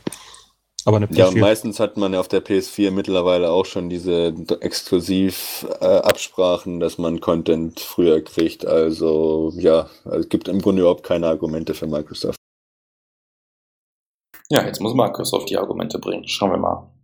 Gut, jetzt haben wir über Microsoft-Spiele gesprochen. Jetzt können wir mal über allgemeine Spiele sprechen, die jetzt im ersten Jahr, äh, im ersten Halbjahr erschienen sind. Das ist ja purer Wahnsinn, was da alles erschienen ist. Ich, ich sag mal so, bevor das Jahr begann, haben wir schon gesagt, okay, bis April kommt schon einiges raus, aber das geht ja jetzt Schlag auf Schlag weiter. Also ich sag mal so, ich habe persönlich jetzt irgendwie schon Yakuza Zero Horizon, Nier, Zelda, Persona 5 und gezockt. Es kommt dann auch noch Spiele wie Gravity Rush und, und Resident Evil 7 und weiß der Geier was noch, was alles im ersten Halbjahr erschienen ist. Und es wird halt jetzt genau so weitergehen. Next Machina, das Spiel der, der äh, Resogun und Superstar das Entwickler und Alienation und, und Dead Nation und wie sie nicht heißen. Tekken 7, Injustice 2, Wipeout Omega, Uncharted Lost Legacy, Yakuza Kiwami. Und dann sind wir schon im August und bis dahin jetzt Farpoint für VR noch. Und ja, was soll denn da noch bitte alles kommen? Das ist äh, Wahnsinn. Ja, es ist echt hart, was alles dieses Jahr erscheint. Zumal auch die durchschnittliche Qualität dieses Jahr sehr hoch ist. Wenn man da mal wirklich, Review-Scores sind wie gesagt so ein bisschen ausgewürfelt, aber sie zeigen halt teilweise schon eine gewisse Tendenz an. Und ich denke mal, da wird das Jahr 2017 als eines der Highscore-Jahre in die Geschichte eingehen der Videospielewelt, weil so viele richtig, richtig gute Spiele erschienen sind, wie du schon sagtest, Persona 5, äh, Resident Evil, alles Spiele, die wirklich total überzeugen und gelungen sind und davon ebenso in diesen geballten Bündeln, da hat man echt Schwierigkeiten hinterherzukommen, wenn man nicht hauptberuflich nur zockt. Und äh, das, wie gesagt, wird auch so weitergehen. Und wenn man sich bei VR umguckt, da geht es ja demnächst erst so richtig rund. Da ist es ja so, dass es einen kleinen Abfall in der Quantität gab äh, nachdem es im Oktober erschienen ist, gab es ja äh, eine ganze Menge Output. Ob man jetzt von der Qualität ist, überzeugt ist oder nicht, aber es gab zumindest eine ganze Menge Zeug. Und dann wurde es so zum Jahreswechsel hin, Januar, Februar, ein bisschen ruhiger. Ausnahme natürlich Resident Evil. Äh, aber ansonsten gab es halt nicht so viele Spiele, die irgendwie nennenswert sind, ein paar kleinere. Und dann kam es jetzt aber zum Teil doch äh, dazu, dass da wieder einige interessante Titel dabei gewesen sind in letzter Zeit. Aber was demnächst da kommt, ist nochmal ein richtiger Schritt weiter. Da kommt jetzt so richtig die zweite größere Welle für PlayStation VR an. Voran, allen voran natürlich Farpoint mit dem Aim-Controller. Äh, das soll sich auch wirklich sehr gut spielen. Ist natürlich bisschen blöd, dass man wieder eine neue Hardware bräuchte, aber die wird relativ günstig beigepackt. Das kostet nur 30 Euro mehr als das Spiel. Insofern vertretlich. Und ich meine, wenn so ein Move-Controller alleine schon 40 Euro kostet und äh, ein DualShock kostet 50, 55 Euro, dann für den Aim-Controller nur 30 zu nehmen, ist schon ziemlich äh, faires Angebot. Und man braucht ihn ja nicht hundertprozentig. Nee, man braucht ihn nicht. Man kann das Spiel auch ohne spielen, aber dann verliert es so ein bisschen was von seinem besonderen Reiz, denke ich mal. Klar, aber ich bin auch wirklich richtig, richtig gespannt auf Farpoint. Ja, zumal sie es auch noch gebracht haben, dann da eben noch ein paar nette andere Modi reinzubringen. Du hast einmal den Story-Modus mit Zwischensequenzen und allem Pipapo. Wenn du den durchgespielt hast und dann noch mal ein bisschen dich steigern willst, kriegst du extra rein, dass du äh, sag mal, so einen Speedrun-Modus reinkriegst. Kannst du die Story-Sequenzen äh, werden komplett rausgeschnitten, nur das Spiel selber und dann so gut wie möglich oder so schnell wie möglich oder was du willst, du kannst dann im Leaderboard dann eben dich verbessern. Das ist schon mal ganz nett. Und dann hast du auch noch einen Koop äh, äh, Horde-Modus, sage ich mal, wo du dann mit anderen Leuten zusammenspielen kannst und das äh, macht ja immer einen gewissen Langzeitfaktor aus. Also die haben sich schon Gedanken gemacht, wie das Spiel auch ein bisschen längerfristig motiviert. Und ja, ich, ich glaube, das wird mal so ein richtiger Kracher. Und den Aim-Controller, den wird man auch in anderen Spielen weiterverwenden können. Bis jetzt sind nur zwei bekannt. Das ist einmal die Brookhaven Experiment, was es jetzt äh, schon gibt, und dann das Dick Wild, was auch eine ähnliche Kerbe schlägt, dass man halt so ein, an einem bestimmten Punkt steht und auf Gegner ballern muss, die in Wellen ankommen. Das sind jetzt zwar eher zwei simplere Spiele, aber immerhin schon zwei weitere Spiele, die den Aim-Controller unterstützen werden und es sollen halt noch mehr kommen. Na, dann kann man das Geld auch mal ausgeben, wenn auf jeden Fall noch mehrere Titel erscheinen, die den unterstützen. Ja, sonst wäre es auch sinnlos, einen neuen Controller nur für ein einziges Spiel. Das ist nicht wirklich lohnenswert, auch nicht für 30 Euro. Na, ich, ich sehe das Ding nicht als neuen Controller, sondern mehr als äh, Plastikgerüst an, aber nein. Es ist ein komplett neuer Controller, weil du hast im einzelnen Move-Controller wohl wahrscheinlich zu viel Drift und äh, da mussten wohl ein paar vertikal angeordnete Sensoren dann auch noch mit rein und äh, ich denke mal, das außerdem hast du zwei Sticks und alles, also für Shooter-Spiele ist das sicherlich ein sehr brauchbares Ding, aber es ist halt eben auch sehr speziell für Shooter-Spiele dann. Ja. Na, dann bin ich ja mal gespannt. Ja, also ich persönlich bin auch nicht so überzeugt von diesem Controller. Ich werde da erstmal wahrscheinlich verzichten, genauso wie auf Farpoint selbst. Ich, ich, ich warte erstmal ab, wie die Berichte dazu sind und was Leute so sagen und ob dann sich den Kauf lohnt. Aber was mich persönlich eher reizt in der Line-Up ist dieses I Expect You to Die. Das ist doch dieses Detektivspiel, wo man irgendwie quasi in verrückten Situationen dem Tod entkommen muss, indem man halt. Also so Escape Room-mäßig, hm?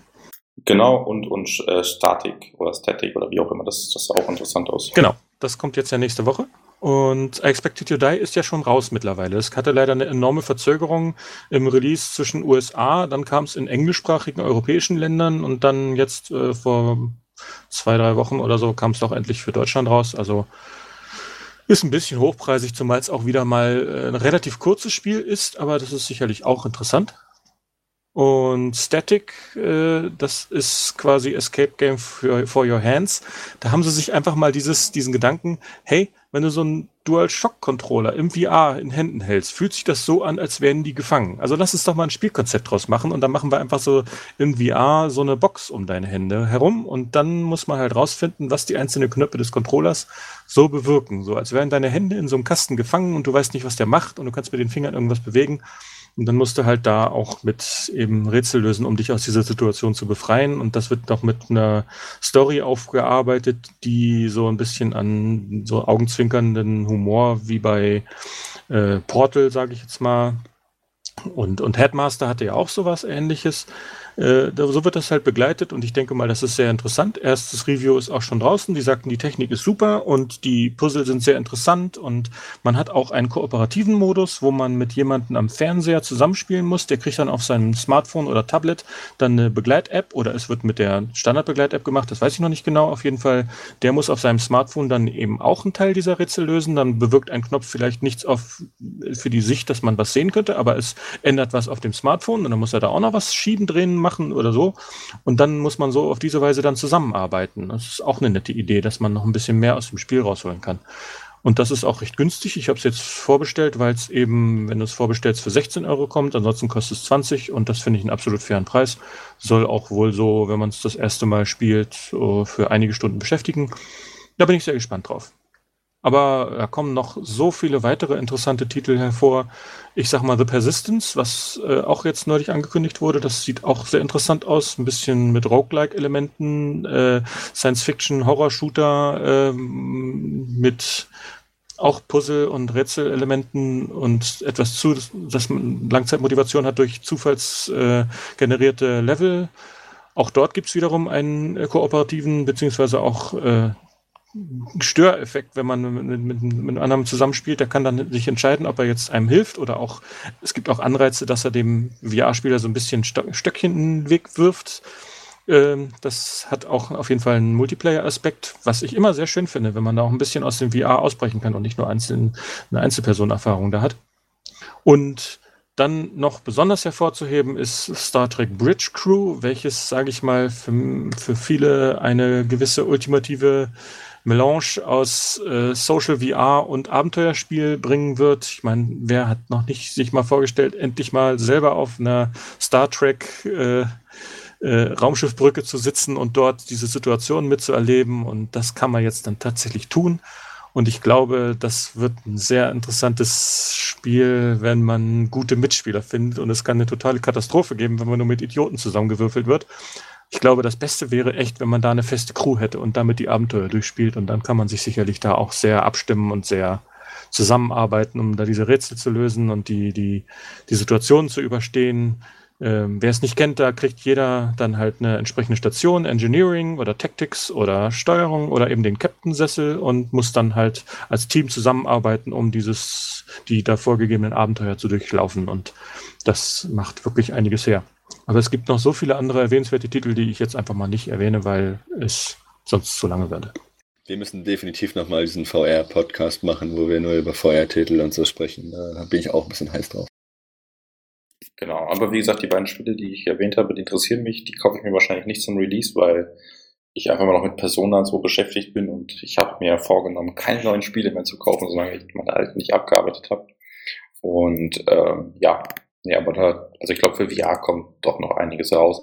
Es ist ja, wie du sagtest, eher so das erste Halbjahr und dann kriegen wir sicher nicht das ein oder andere Spiel äh, präsentiert. Ja, äh, was glaubt ihr denn, also jetzt haben wir quasi so den Ausblick auf bis August mehr oder weniger bekommen. Und jetzt kommt natürlich noch die E3 im Juni, meine ich, Mitte Juni. Ähm, was, was erhofft ihr euch denn noch so fürs zweite Halbjahr nach August?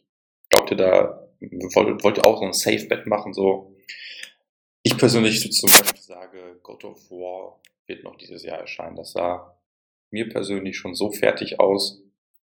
Ja, also ich würde mich wundern, wenn es nicht mehr in das äh, ins Jahr 2017 rutscht. Vielleicht gut Anfang 2018 so ähnlich wie Uncharted, aber das ist für mich so etwas, wo, wo ich stark von ausgehe, dass wir God of War zum Beispiel noch dieses Jahr sehen werden. Ansonsten Gran Turismo, klar, das muss eigentlich noch dieses Jahr erscheinen. Wenn nicht, dann wird's peinlich.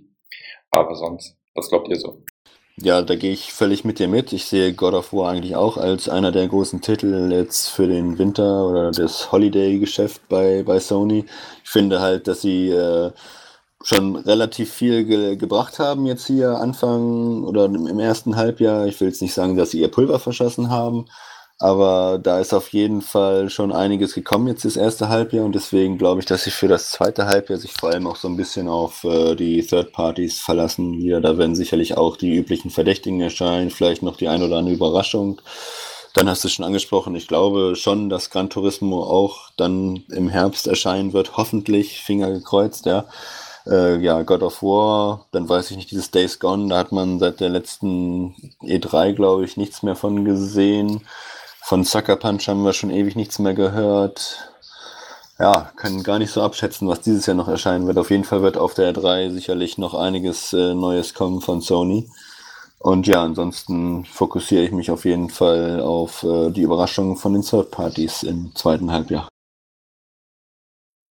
Ich bin mir nicht sicher, ob sie da irgendwie äh, dieses Jahr noch hinkriegen mit dem God of War, aber es gibt durchaus Ansätze, die darauf hindeuten. Und es wäre natürlich ein guter Konter auch nochmal speziell gegen Scorpio, wenn sie das so ziemlich in den gleichen Zeitraum legen könnten. Und äh, ja, abgeneigt wäre man natürlich nicht, aber ja, man kommt halt einfach nicht hinterher, die Kracherspiele zu spielen. Ne? Definitiv. Ansonsten mich wundert, dass du nicht Dreams erwähnt hast, Planet. Ich habe mir geschworen, nichts mehr zu Dreams zu sagen, bevor die nicht wirklich mit was Handfestem aufkommen. Ich habe so oft schon meine Hoffnung da reingesetzt. Ich bin auch insgeheim, ohne das jetzt eigentlich sagen zu wollen, davon überzeugt, es muss jetzt auf dieser E3 kommen, aber das habe ich schon vorher mal gedacht und deswegen wollte ich einfach eigentlich nur die Klappe halten dazu. Alles klar.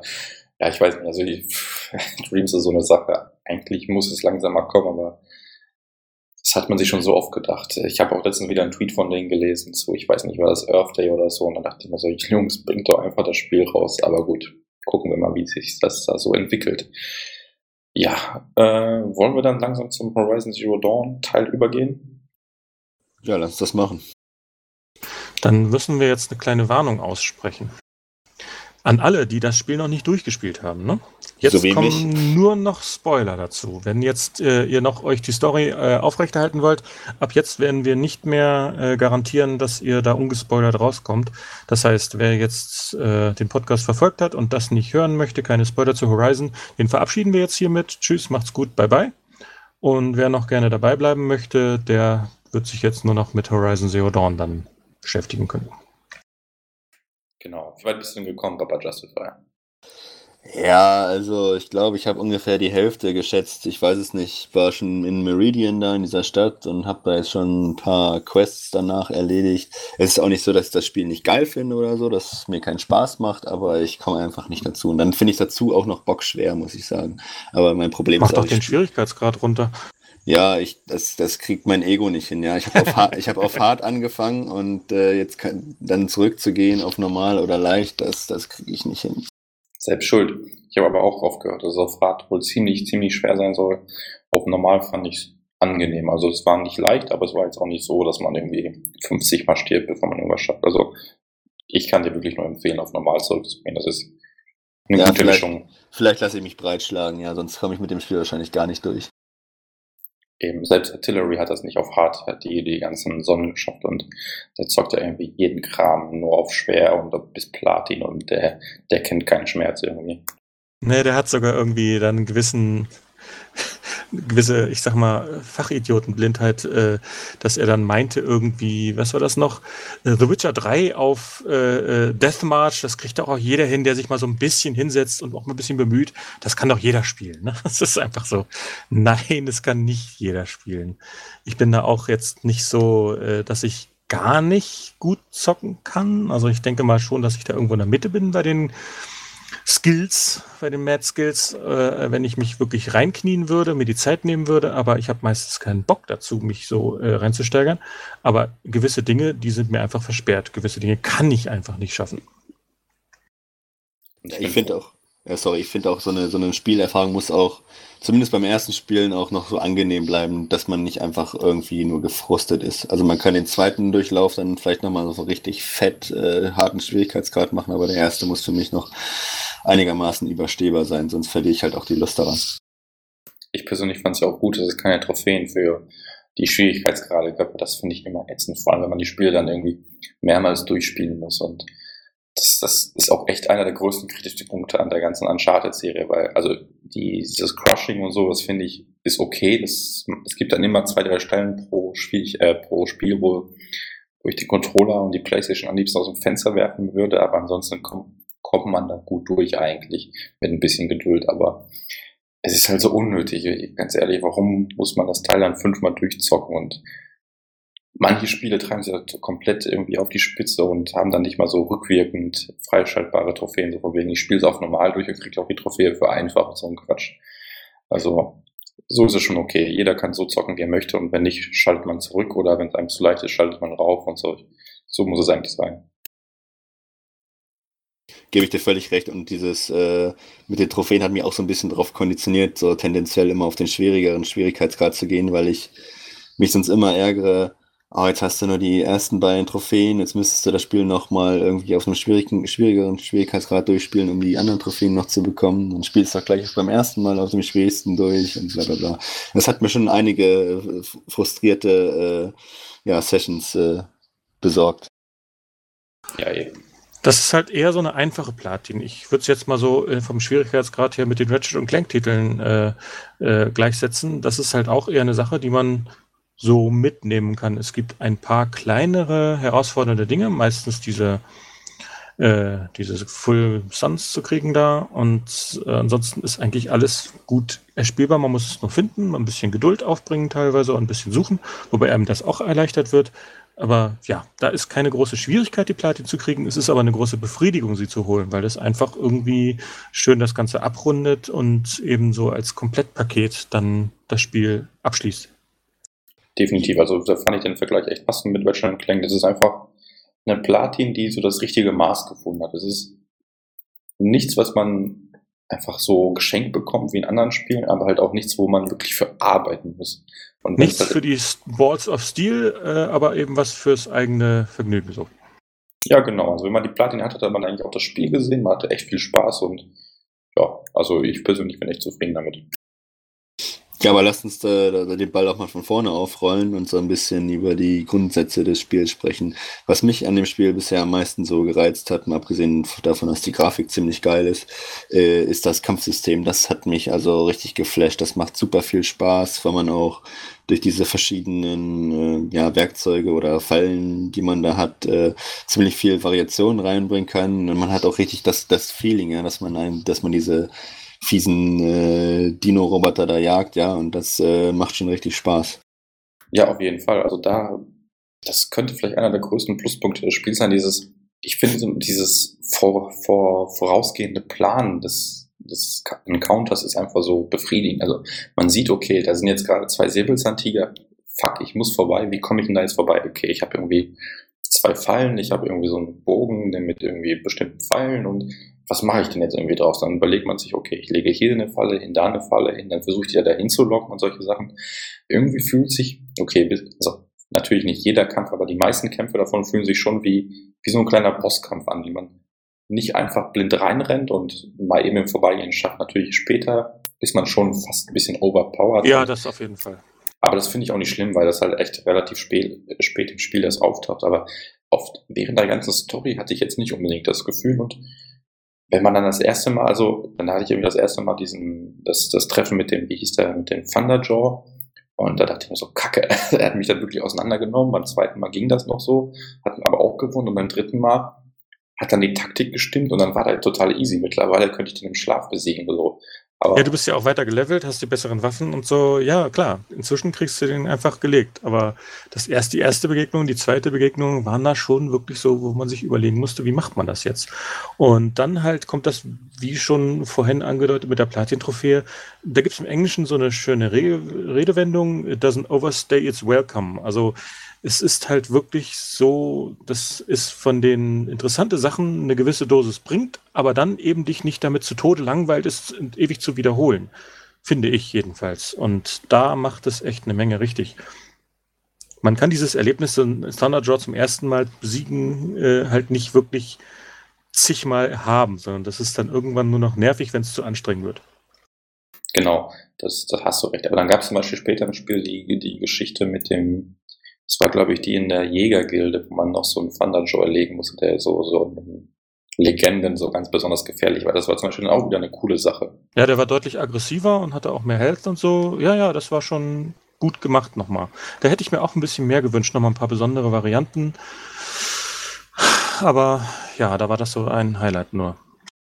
Ja, das stimmt. Aber an sich das Kampfsystem, wie äh, Papa Justify sagte, ist, glaube ich, der größte Pluspunkt an einem Spiel und was mich persönlich auch an einem Zelda wirklich so stört. Also das fehlte mir einfach dort. Bei, bei Horizon war jeder Kampf besonders klar, am Ende nicht mehr so sehr, aber ich habe mir manchmal echt überlegt, tue ich mir den Kampf jetzt an oder laufe ich einfach vorbei, weil der jetzt gerade zu schwer für mich ist. Oder dann hat man wirklich, zum Beispiel vor allem in den, in den, ach, in diesen komischen Dungeons, wie hießen die, die Zeta, Beta, Gamma, Brutstätten, so. Ähm, Cauldrons auf Englisch. Ja, mag sein. Ähm, genau. Da, da siehst du, wie dieser Thunderjaw gerade zusammengebaut wird und denkst so, kacke, da muss ich vielleicht gegen ihn kämpfen. Und ich habe da, glaube ich, jeden einzelnen Ausgang irgendwie mit irgendwelchen Fallen präpariert, damit er gleich auf die Fresse kriegt. Und das, das fand ich einfach super cool, das Gefühl. Also war halt nicht so aufgezwungen, weil wenn man möchte, kann man einfach One-on-One -on -one mit Pfeil und Bogen gegen ihn kämpfen, aber wer sich halt, wer möchte, kann das auch wirklich vor, vorausplanen und ein bisschen Geschick diesen Plan, äh, diesen, diesen Kampf halt auch in die entsprechende Richtung lenken. Und das war schon was, was ich nicht in so vielen Spielen bislang erlebt habe, ehrlich gesagt. Also das hat äh, Horizon auf jeden Fall schon richtig gut gemacht. Ähm, was mich an dem Spiel jetzt persönlich richtig gestört hat, war das Speichersystem. Das hat mir halt überhaupt nicht in den Kram gepasst, weil zumindest bei mir war es so, ich denke bei euch auch, äh, dass wenn man gespeichert hat, es gab ja relativ viele Speicherpunkte, aber man speichert jetzt nicht zwang, zwanghaft an jedem Speicherpunkt ab oder an jedem Lagerfeuer ab. Und wenn man dann mal. Ja, okay, also es geht, ich, ich renne jetzt nicht, mittlerweile mache ich es, aber ich habe am Anfang halt nicht so häufig gespeichert, ja. Und das Schlimme an Horizon ist, dass es, wenn du dann stirbst, komplett alles zurückrollt bis zu diesem Speicherpunkt, ja. Also dann gewinnst du vielleicht so einen richtig fetten Kampf gegen drei von diesen, ich weiß nicht mehr, wie diese Vögel hießen.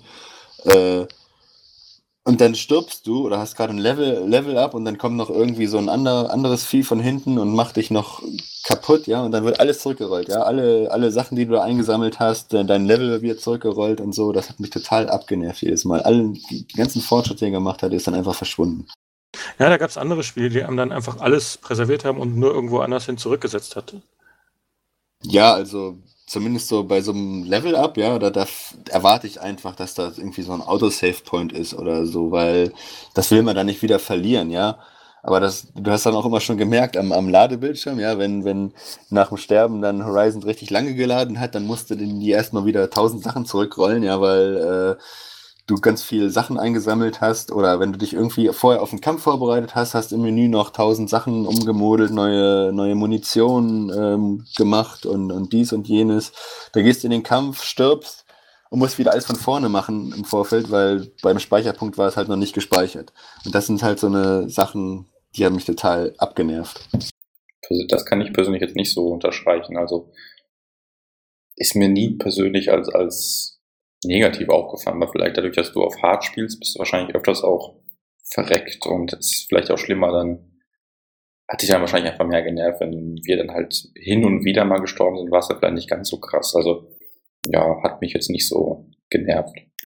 Ich bin da vielleicht ein oder zweimal reingeraten, dass ich dann was gemacht habe und dann nicht nochmal extra gespeichert habe.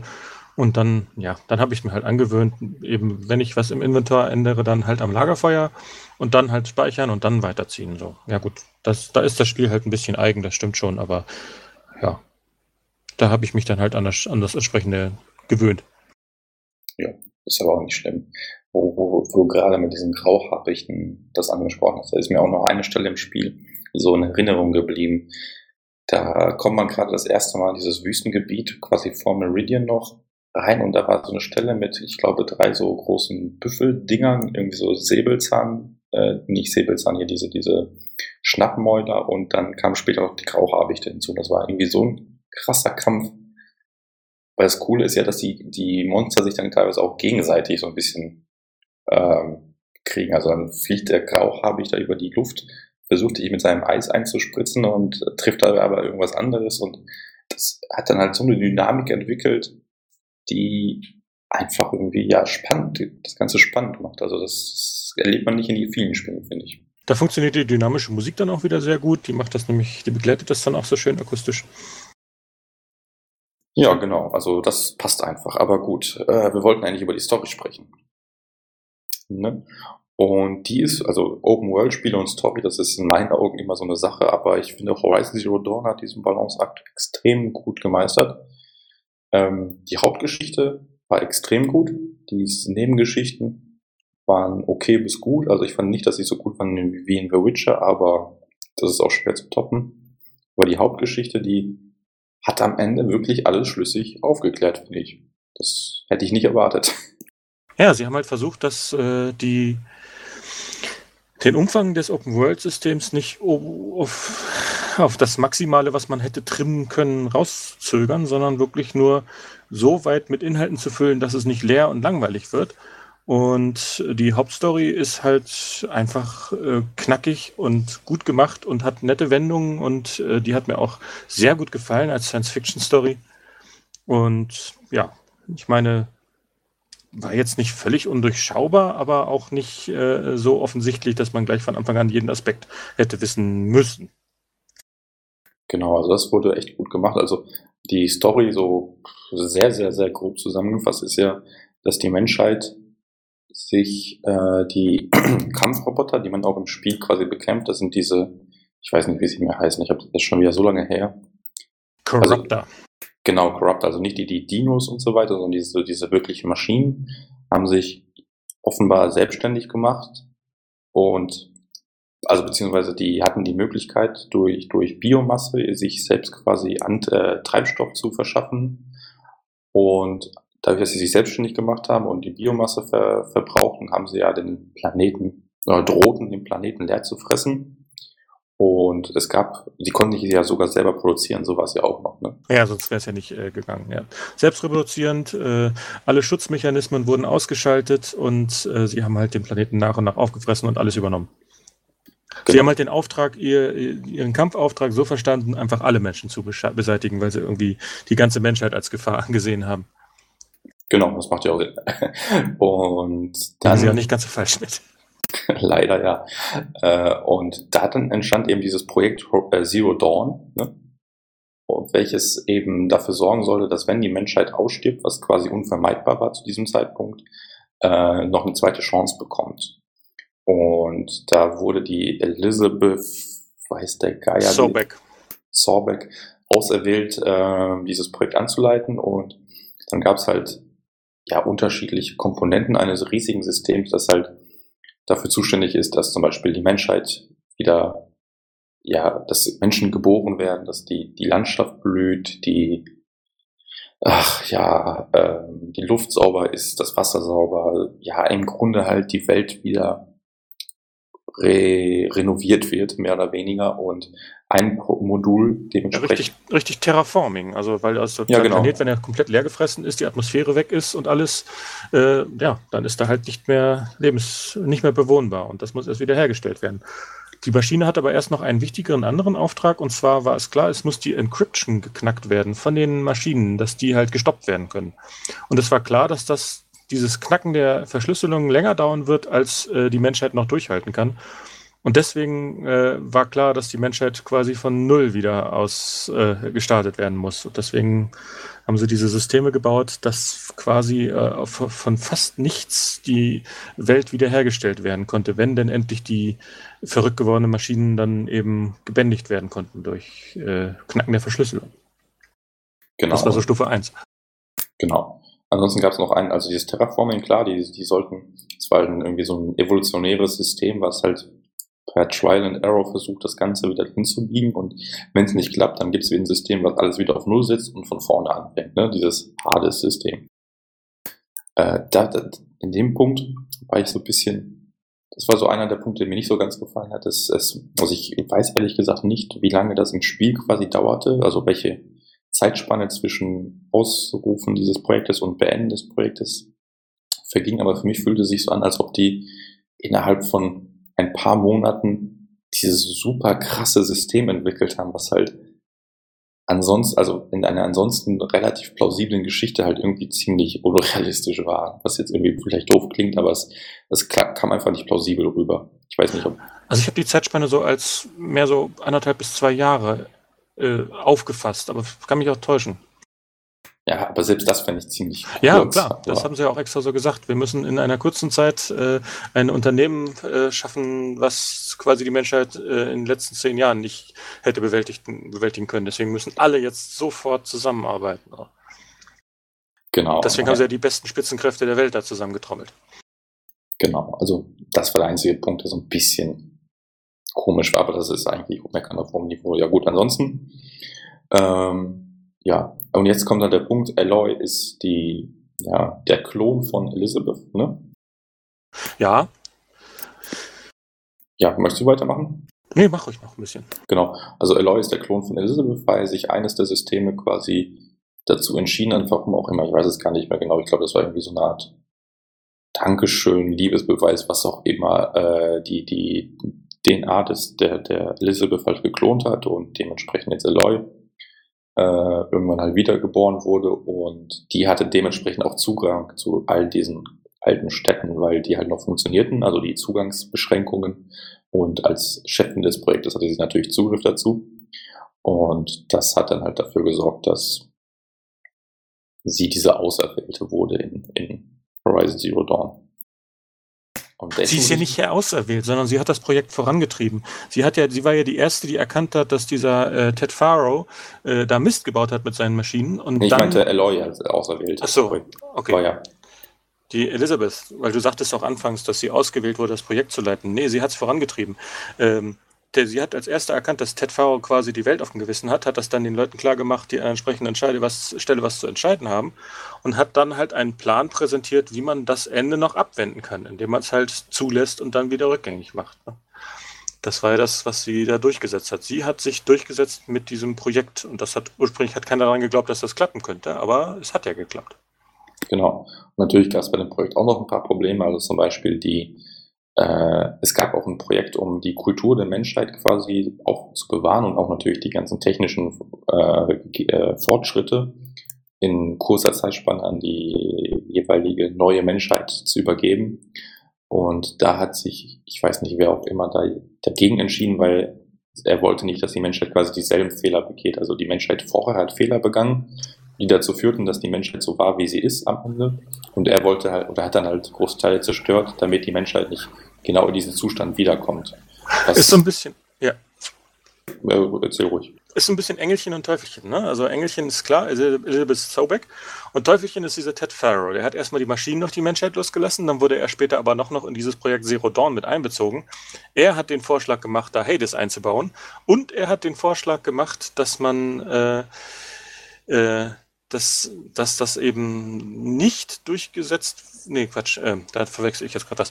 Äh, das war Elizabeth Sobeck selber, die gesagt hat, sie möchte gerne nicht einen Klon von sich selber dann erstellt haben, so quasi als äh, Ehrendenkmal, sondern das war, das war dann was, was diese KI, die dadurch erschaffen wurde, durch Project Zero Dawn dann selber entschieden hat, dass sie eben doch jemanden braucht, der so gut ist wie Elizabeth Sobeck, um die Probleme der Zeit, in der man dann tatsächlich spielt, dann eben lösen zu können. Und der Ted Farrow hat dann später dann entschieden, oh nee, die Menschheit darf nicht wieder die gleichen Fehler machen, die ich jetzt gemacht habe. Also vernichte ich mal das gesamte kollektive Wissen, was dieses Projekt Apollo darstellt. Und damit die Menschheit im, äh, eben im Dunkeln wieder quasi aufgebaut wird. Also der hat eigentlich alles, was falsch gelaufen ist an diesem Spiel, falsch gemacht und ist damit quasi der, der designierte Oberarsch. Wobei ich das jetzt, zumindest diesen Punkt fand ich wieder sehr, sehr schlüssig, weil ich mir dachte, wenn du also da, da konnte ich irgendwie, das konnte ich nachvollziehen, warum man sagt, dass die Kultur oder dass die dieselben Fehler nicht nochmal begangen werden sollen.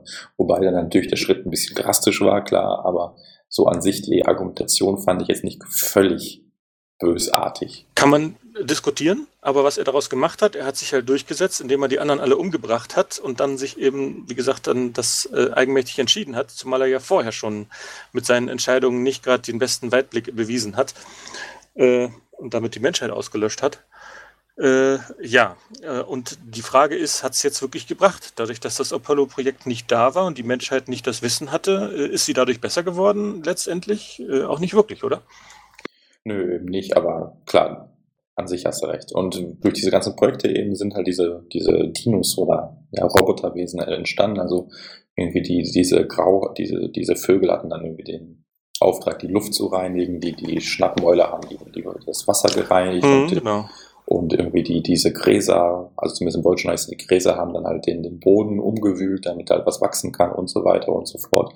Also dementsprechend ist diese ja, Umwelt entstanden, weil sich dieses System irgendwie an, an echten Beispielen der, der Erdengeschichte orientiert und dann gab es irgendwie ein Beispiel, wie cool sie irgendwie so eine Pflanzenart fand, weil sie irgendwas machen konnte und solche Sachen. Und das war dann quasi so eine Art Hommage an diese ganzen Sachen. Ja, aber auch schon nett. Man hat ja von Anfang an sich gefragt, wie passen die Korruptor da rein? Die, die, sehen irgendwie so komplett anders aus als die anderen Maschinen. Und dann zeigt sich halt, ja, die sind ja aus einer ganz anderen Quelle entstanden. So. Genau, das passt halt wunderbar. Und am Ende hat halt Hades sich irgendwie verselbstständigt und dafür gesorgt, dass die Maschinen äh, bösartig wieder wurden oder sich immer bösartiger verhielten. Was dann ja quasi die große ja, ich sag mal so, die, die große Auflösung ist, dass man Hades zerstören muss. Mit Hilfe von, ach, wie hieß diese eine? Say nicht, ne? irgendwas mit S. Salem, ach, der schwarze. Ja, stimmt, Namensgedächtnis ist immer wieder lose, meine Güte. Äh, Gleich weiß Papa Justify das ja. Ja, vor allen Dingen der, der das Spiel noch nicht durchgespielt hat, ne? Ja, aber der kommt schon relativ früh vor. Also es ist, nee, ist, ist das dieser Sohn von der von der Sch nee, Chefin nee, nee, nee, nee, nee, das ist ach, der ist auch so technikbegeistert und so weiter. Der kommt irgendwie Silence. Silence, genau. Silence, Silence. Wegen diesem komischen Silence, das ist auch so Silence, I kill you. Da vergisst man den Namen noch schneller, weil das irgendwie so ein seltsamer Name ist einfach. Genau, aber der hat sich halt irgendwie auch dann für diese ganzen, ja, im Gegensatz zum Rest der Menschheit hat er halt keine, äh, ich sag mal so Berührungsängste mit den Technologien und hat sich dann halt extrem dafür interessiert und ist dann Hades auch verfangen, aber hat dann irgendwie nochmal die Kurve gekriegt und zusammen mit Aloy wollen sie am Ende halt äh, Hades zerstören, den, den Kern von Hades. Aber letztendlich ist er ja halt wieder eine Reinkarnation, nicht direkt, aber indirekt so von dem Ted Pharaoh, ne?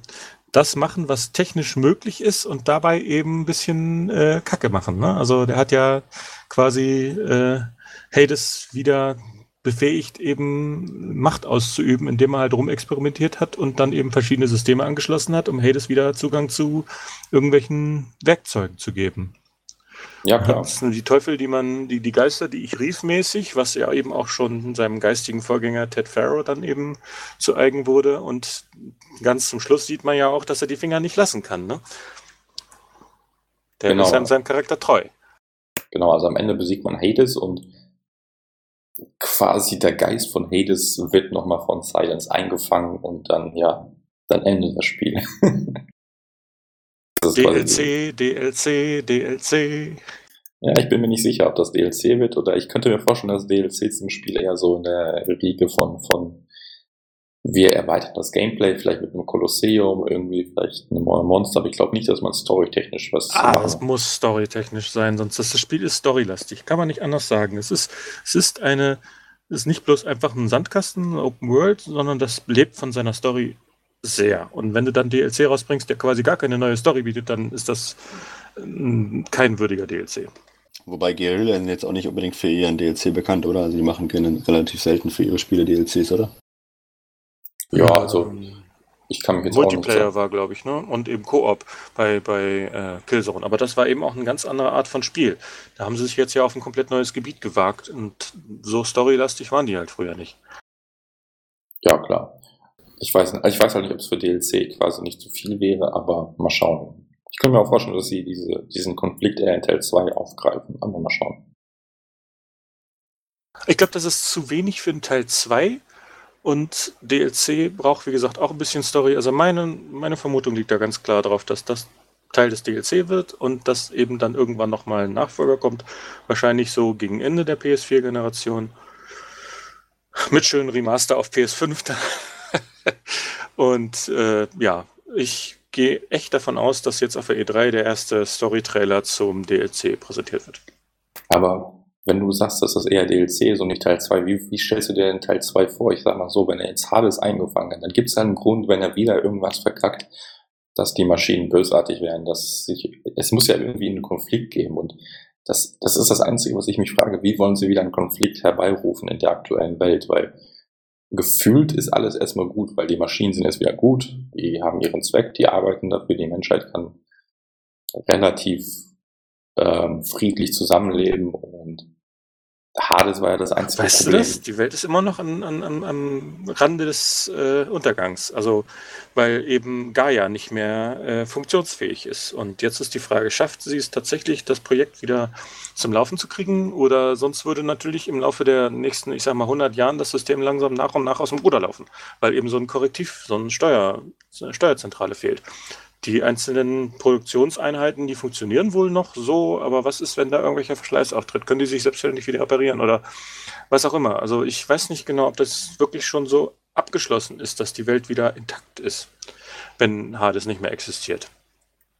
Ja, da hast du auch wieder recht. Also mal gucken. Es, es wird interessant, aber DLC. Und man kann sich sicherlich eine ganze Menge ausdenken, was jetzt irgendwelche anderen Länder zum Beispiel angeht. Das ist jetzt ja eigentlich nur so ein Teil von Amerika, der da besprochen wird, USA. Äh, wahrscheinlich, es gab ja irgendwie Spekulationen, in welchem Gebiet das ungefähr sein könnte. Was ist jetzt zum Beispiel, hat China vielleicht sein eigenes Projekt durchgesetzt oder so? Ja? Wäre ja nicht undenkbar für einen Nachfolger so. Das, das stimmt. Also es wäre ja theoretisch schon möglich, so, so ein bisschen wie wir entdecken die neue Welt, dass sie dass Aloy übers, über die, übers Meer segelt und dann Amerika entdeckt, also die ist ja in Amerika, aber dass sie dann China entdeckt oder sowas, das wäre natürlich auch möglich, da hast du recht. Ja, muss ja irgendwie einen Anlass haben, was weiß ich, es kommen übers Meer irgendwelche komischen Maschinen oder was auch immer. Es ist irgendwas ist bestimmt denkbar. Also da denke ich nicht, dass das schon so ausgeschöpft ist, dass man da keinen Stoff für Nachfolger findet. Und das muss halt wieder, das muss halt einen größeren Scale haben. Wenn du einfach nochmal wieder Hades aus der Kiste hervorziehst und sagst, ist jetzt die neue alte Bedrohung, dann ist das irgendwie für Nachfolger nicht wirklich so spannend, finde ich. Da fehlt irgendwie zu viel. Zu, du hast ja bei dem Spiel jetzt einen riesigen Aufbau, bis du zu dem Punkt kommst, dass du weißt, was Hades überhaupt ist und warum es eine Bedrohung ist und so. Und dann halt einfach nur so, ach, es ist jetzt wieder da, machen wir wieder kaputt. Das ist einfach zu wenig Story-Arc. Da muss irgendwie noch viel mehr rein. Ja, ja, hast mich überzeugt. Ne? Das, das klingt schon gut. Vor allen Dingen, ohne jetzt zu viel über die Story wissen zu können. Habe ich aber auch so das Gefühl. Also die, die Welt von Horizon Zero Dawn war jetzt, ich sag mal, ein relativ kleiner Ausschnitt von der, von unserer Erde, die eigentlich ja viel größer ist. Also wie schon gesagt wurde, kann ich mir durchaus vorstellen, dass es da noch ganz viele andere Schauplätze gibt, wo halt auch noch irgendwas passiert ist und man da auch noch Geschichten erzählen, erzählen kann. Vielleicht mit oder ohne Aloy. Man weiß es nicht. Ich glaube, Aloy, da werden sie dran festhalten. Der Charakter hat gut funktioniert, ist gut angekommen. Also Spekulation, dass Aloy im Nachfolger nicht mehr drin ist, kann ich überhaupt nicht verstehen, weil man baut diesen Charakter so auf und das ist auch so eine coole Figur. Da wollte ich auch gleich nochmal drauf zurückkommen. Also die dürfen sie auf gar keinen Fall irgendwie weg wegwerfen. Das ist quasi völlig klar. Horizon Zero Dawn wird immer Aloy sein. Ja, da, da stimme ich dir auf jeden Fall zu. Also ich kann mir keinen Horizon Zero Dawn ohne Aloy äh, vorstellen, außer wir haben die schon in zehn Spielen gesehen. Und ja, so, so alle Uncharted eben. Uncharted ist ganz klar Nathan Drake und irgendwann, wenn man Uncharted, sage ich mal, so durch hat, also wenn die Serie wirklich so alles, was sie machen wollte, ausgelotet hat, dann kann man auf einen Side-Charakter wechseln, meinetwegen. Aber erstmal Horizon Zero Dawn 2 oder wie es auch mal heißen wird, oder Second Dawn oder ich weiß es nicht. Egal wie, auf jeden Fall wird es nichts ohne Aloy stattfinden. Ich finde es auf jeden Fall auch, dass Aloy einer der coolsten Charaktere ist, die so in den letzten Jahren geschaffen wurden, Videospielemäßig. Halt auch, weil mal wieder eine Frau äh, als starker Charakter gezeichnet wurde und äh, ja, sie einfach super interessant ist auch. Ja, aber nicht nur, weil sie eine Frau ist, sondern einfach nein, nur, weil nein, sie nein, auch ein cooler Charakter ist, weil sie so selbstironisch ist und diese coolen Sprüche da immer wieder zwischendurch. Zum Beispiel wurde sie ja dann irgendwann mal gefragt und ach, du warst Ausgestoßene, ja, wieso denn? Was war denn dein Vergehen? Ja, Geburt. Das ist einfach, die hat einfach immer einen kessen Spruch auf den Lippen und äh, macht das Ganze wirklich sehr charmant eben. Definitiv. Also ich wollte jetzt ja nicht auf das, auf die Frau an sich, also die Weiblichkeit von ihr münzen, aber es wird ja immer oft gesagt als Grund, warum man häufig männliche Charaktere wählt, weil die Spieler sich nicht mit Frau-Charakteren identifizieren können und so. Und ich finde halt Aloy ist da ein perfektes Beispiel, dass eine Frau durchaus ein Charakter oder Hauptcharakter im Spiel sein kann und auch jeder sich mit ihr identifizieren kann und sie einfach Spaß machen kann. Mehr wollte ich damit gar nicht sagen. Eben, aber da brauchst du halt auch einfach eine gute Hintergrundgeschichte und guten Aufbau, damit sich damit jeder identifizieren kann. Und das hatte Horizon Zero Dawn einfach. Muss einfach stimmig sein. Es muss einfach ein Charakter sein, der irgendwie einen Sinn ergibt und äh, nicht wirklich nur so aus der 0815 Designerkiste rausgezogen wurde, sondern hier wird wirklich in, eine Figur aufgebaut, mit der man mitfiebern kann, mit der man Spaß haben kann und äh, durch die Welt zieht gerne. Und ich meine, man kann sich jetzt nicht identifizieren, weil man nicht die gleiche Hautfarbe hat oder nicht das gleiche Geschlecht, aber man kann sich mit einem Massenmörder identifizieren oder wie. Es ist irgendwie, äh, da werden die Grenzen irgendwie künstlich gezogen ja, kann man nichts weiter zu sagen. Äh, ja, DLC, du sagst also auf der E3 gibt es den ersten Trailer zum DLC. Ich, ich, also das ich glaube, ist meine Vermutung. Ich glaube auch, aber ich persönlich sehe wirklich, dass der DLC anderweitig gesetzt wird. Also nicht storytechnisch, vielleicht ein bisschen, aber ich glaube, der Schwerpunkt wird eher so, wie setzen auf ein paar Punkte, die gefallen haben, so Kolosseum, da, da haben sich ja viele äh, schon sowas gewünscht. Ich meine, es gibt Kolosseum im Spiel, aber es ist halt nicht genutzt. Und ähm, vielleicht noch irgendwie eine neue Art oder sowas drin, wie auch immer man das dann einbiegen möchte. Aber ich glaube, man geht eher den Weg, weil alles andere zu, zu aufwendig wäre. Aber ist nur meine Meinung. Wobei ich ja sagen muss, wo du gerade die Arten ansprichst, dass ich äh, ziemlich beeindruckt war von der Varietät äh, an, an Gegnertypen, die es da gab. Und auch jeder war halt auch irgendwie so unterschiedlich, ja, von, die, von, diesen, äh, von diesen Dinos, ja, wenn man das so sagen kann, oder von diesen Tieren. Das hat ja, mich auch, fast. ja, so im Großen und Ganzen, aber ich fand schon, ich war, ich war auf jeden Fall beeindruckt von äh, davon, wie viele verschiedene Arten es in dem Spiel gab. Ich meine, der Unterschied zwischen einem äh, Broadhead, also, also einem, so, diesem Doppelhorn, äh, Büffel, sag ich mal, und dem normalen Hoppepferdchen, was du am Anfang halt zum ersten Mal äh, übernimmst, der, der ist nicht sehr groß. Ne? Natürlich, aber dafür hast du halt auch dann sowas wie ein Schnappmaul und irgendwie so einen Vogel oder so. Also man kämpft schon anders Ja, gegen klar, die. es gibt schon ordentliche Varianz, aber eben auch gerade finde ich auch, gerade man hat am Anfang nur, man sieht gleich von Anfang an, wie viele Plätze es gibt an unterschiedlichen Viechern, ne? 25.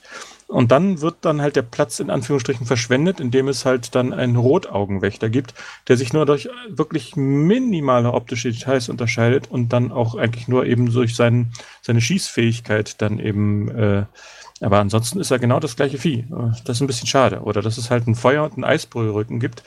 Ja, okay.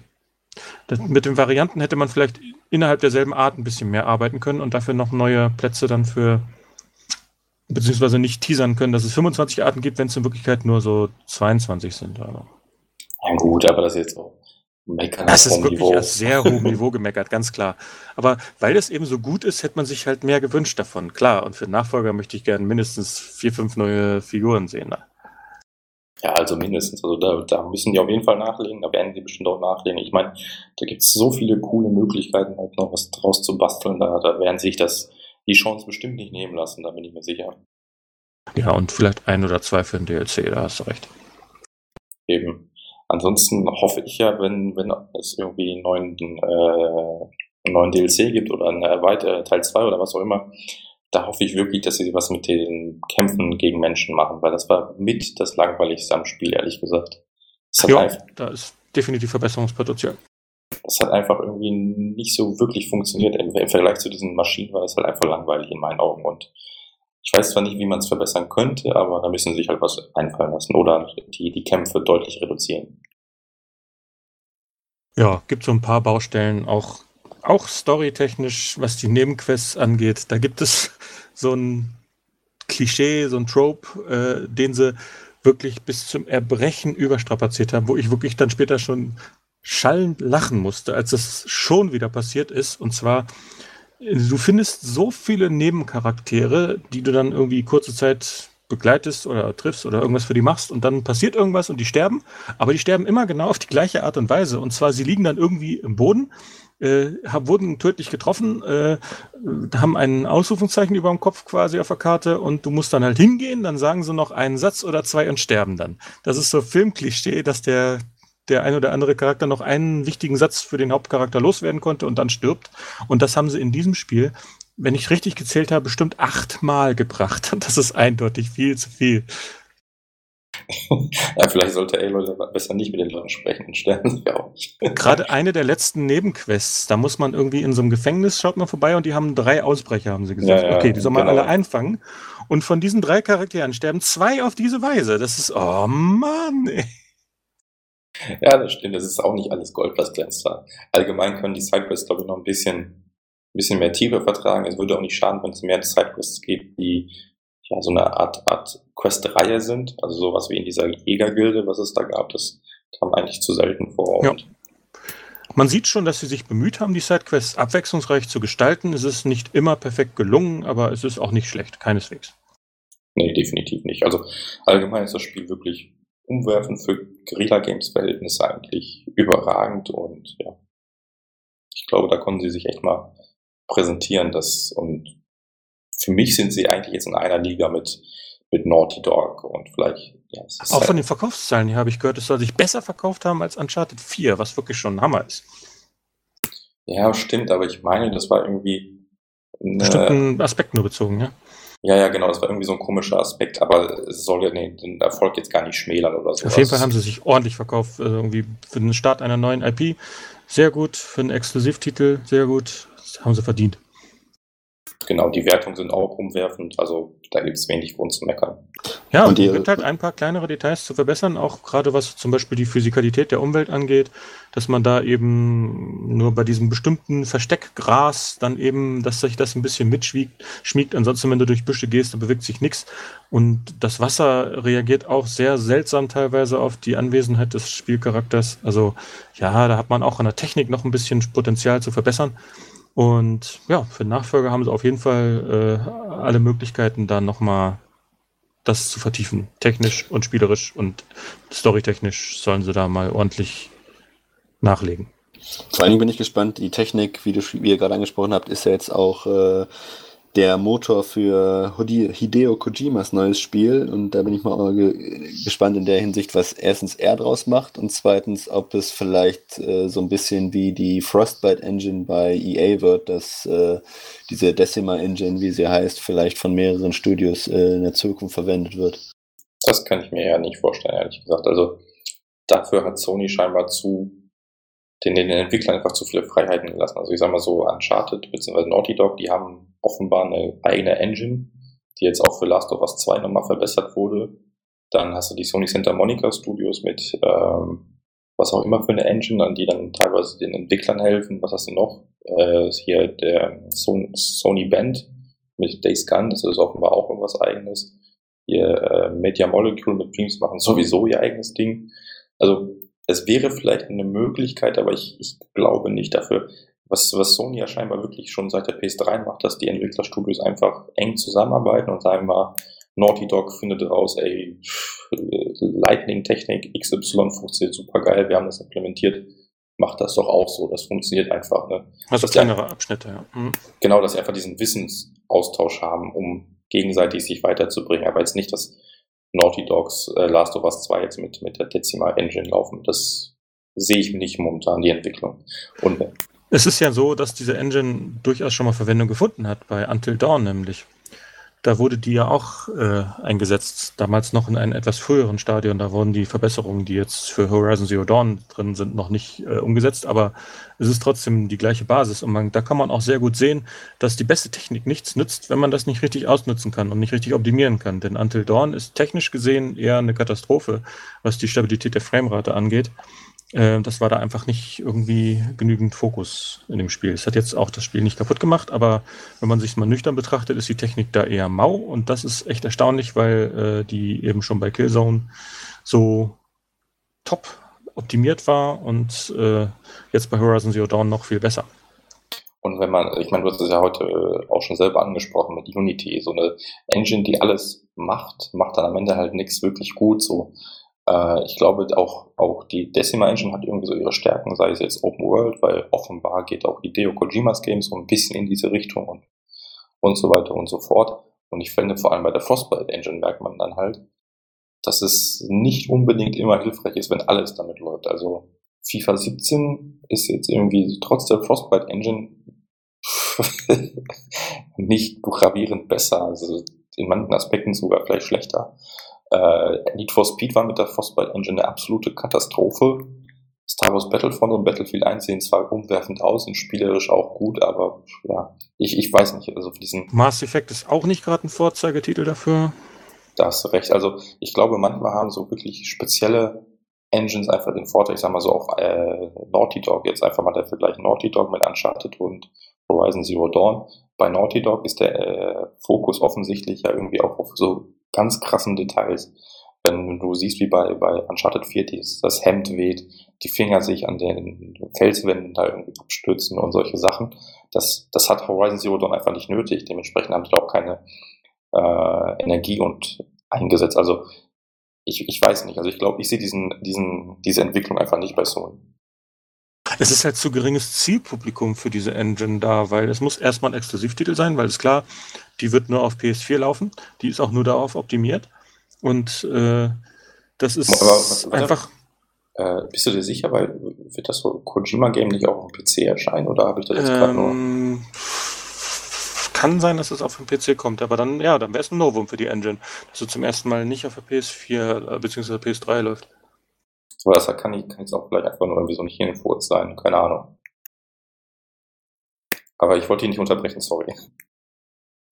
Naja, nichtsdestotrotz äh, werden sie damit wohl kaum ein Xbox-Spiel äh, dann eben umsetzen und äh, da wird Sony die Lizenz einfach nicht vorausrücken und deswegen wird das Zielpublikum allein deswegen schon eingeschränkt sein.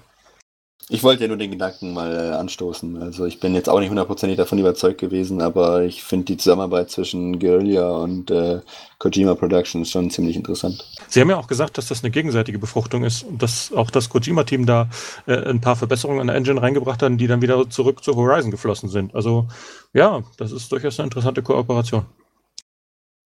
Und es schadet ja im Grunde gar keiner. Ich sag mal so, wenn das Kojima-Game am Ende nicht so geil aussieht, dann, dann ist es dann halt so.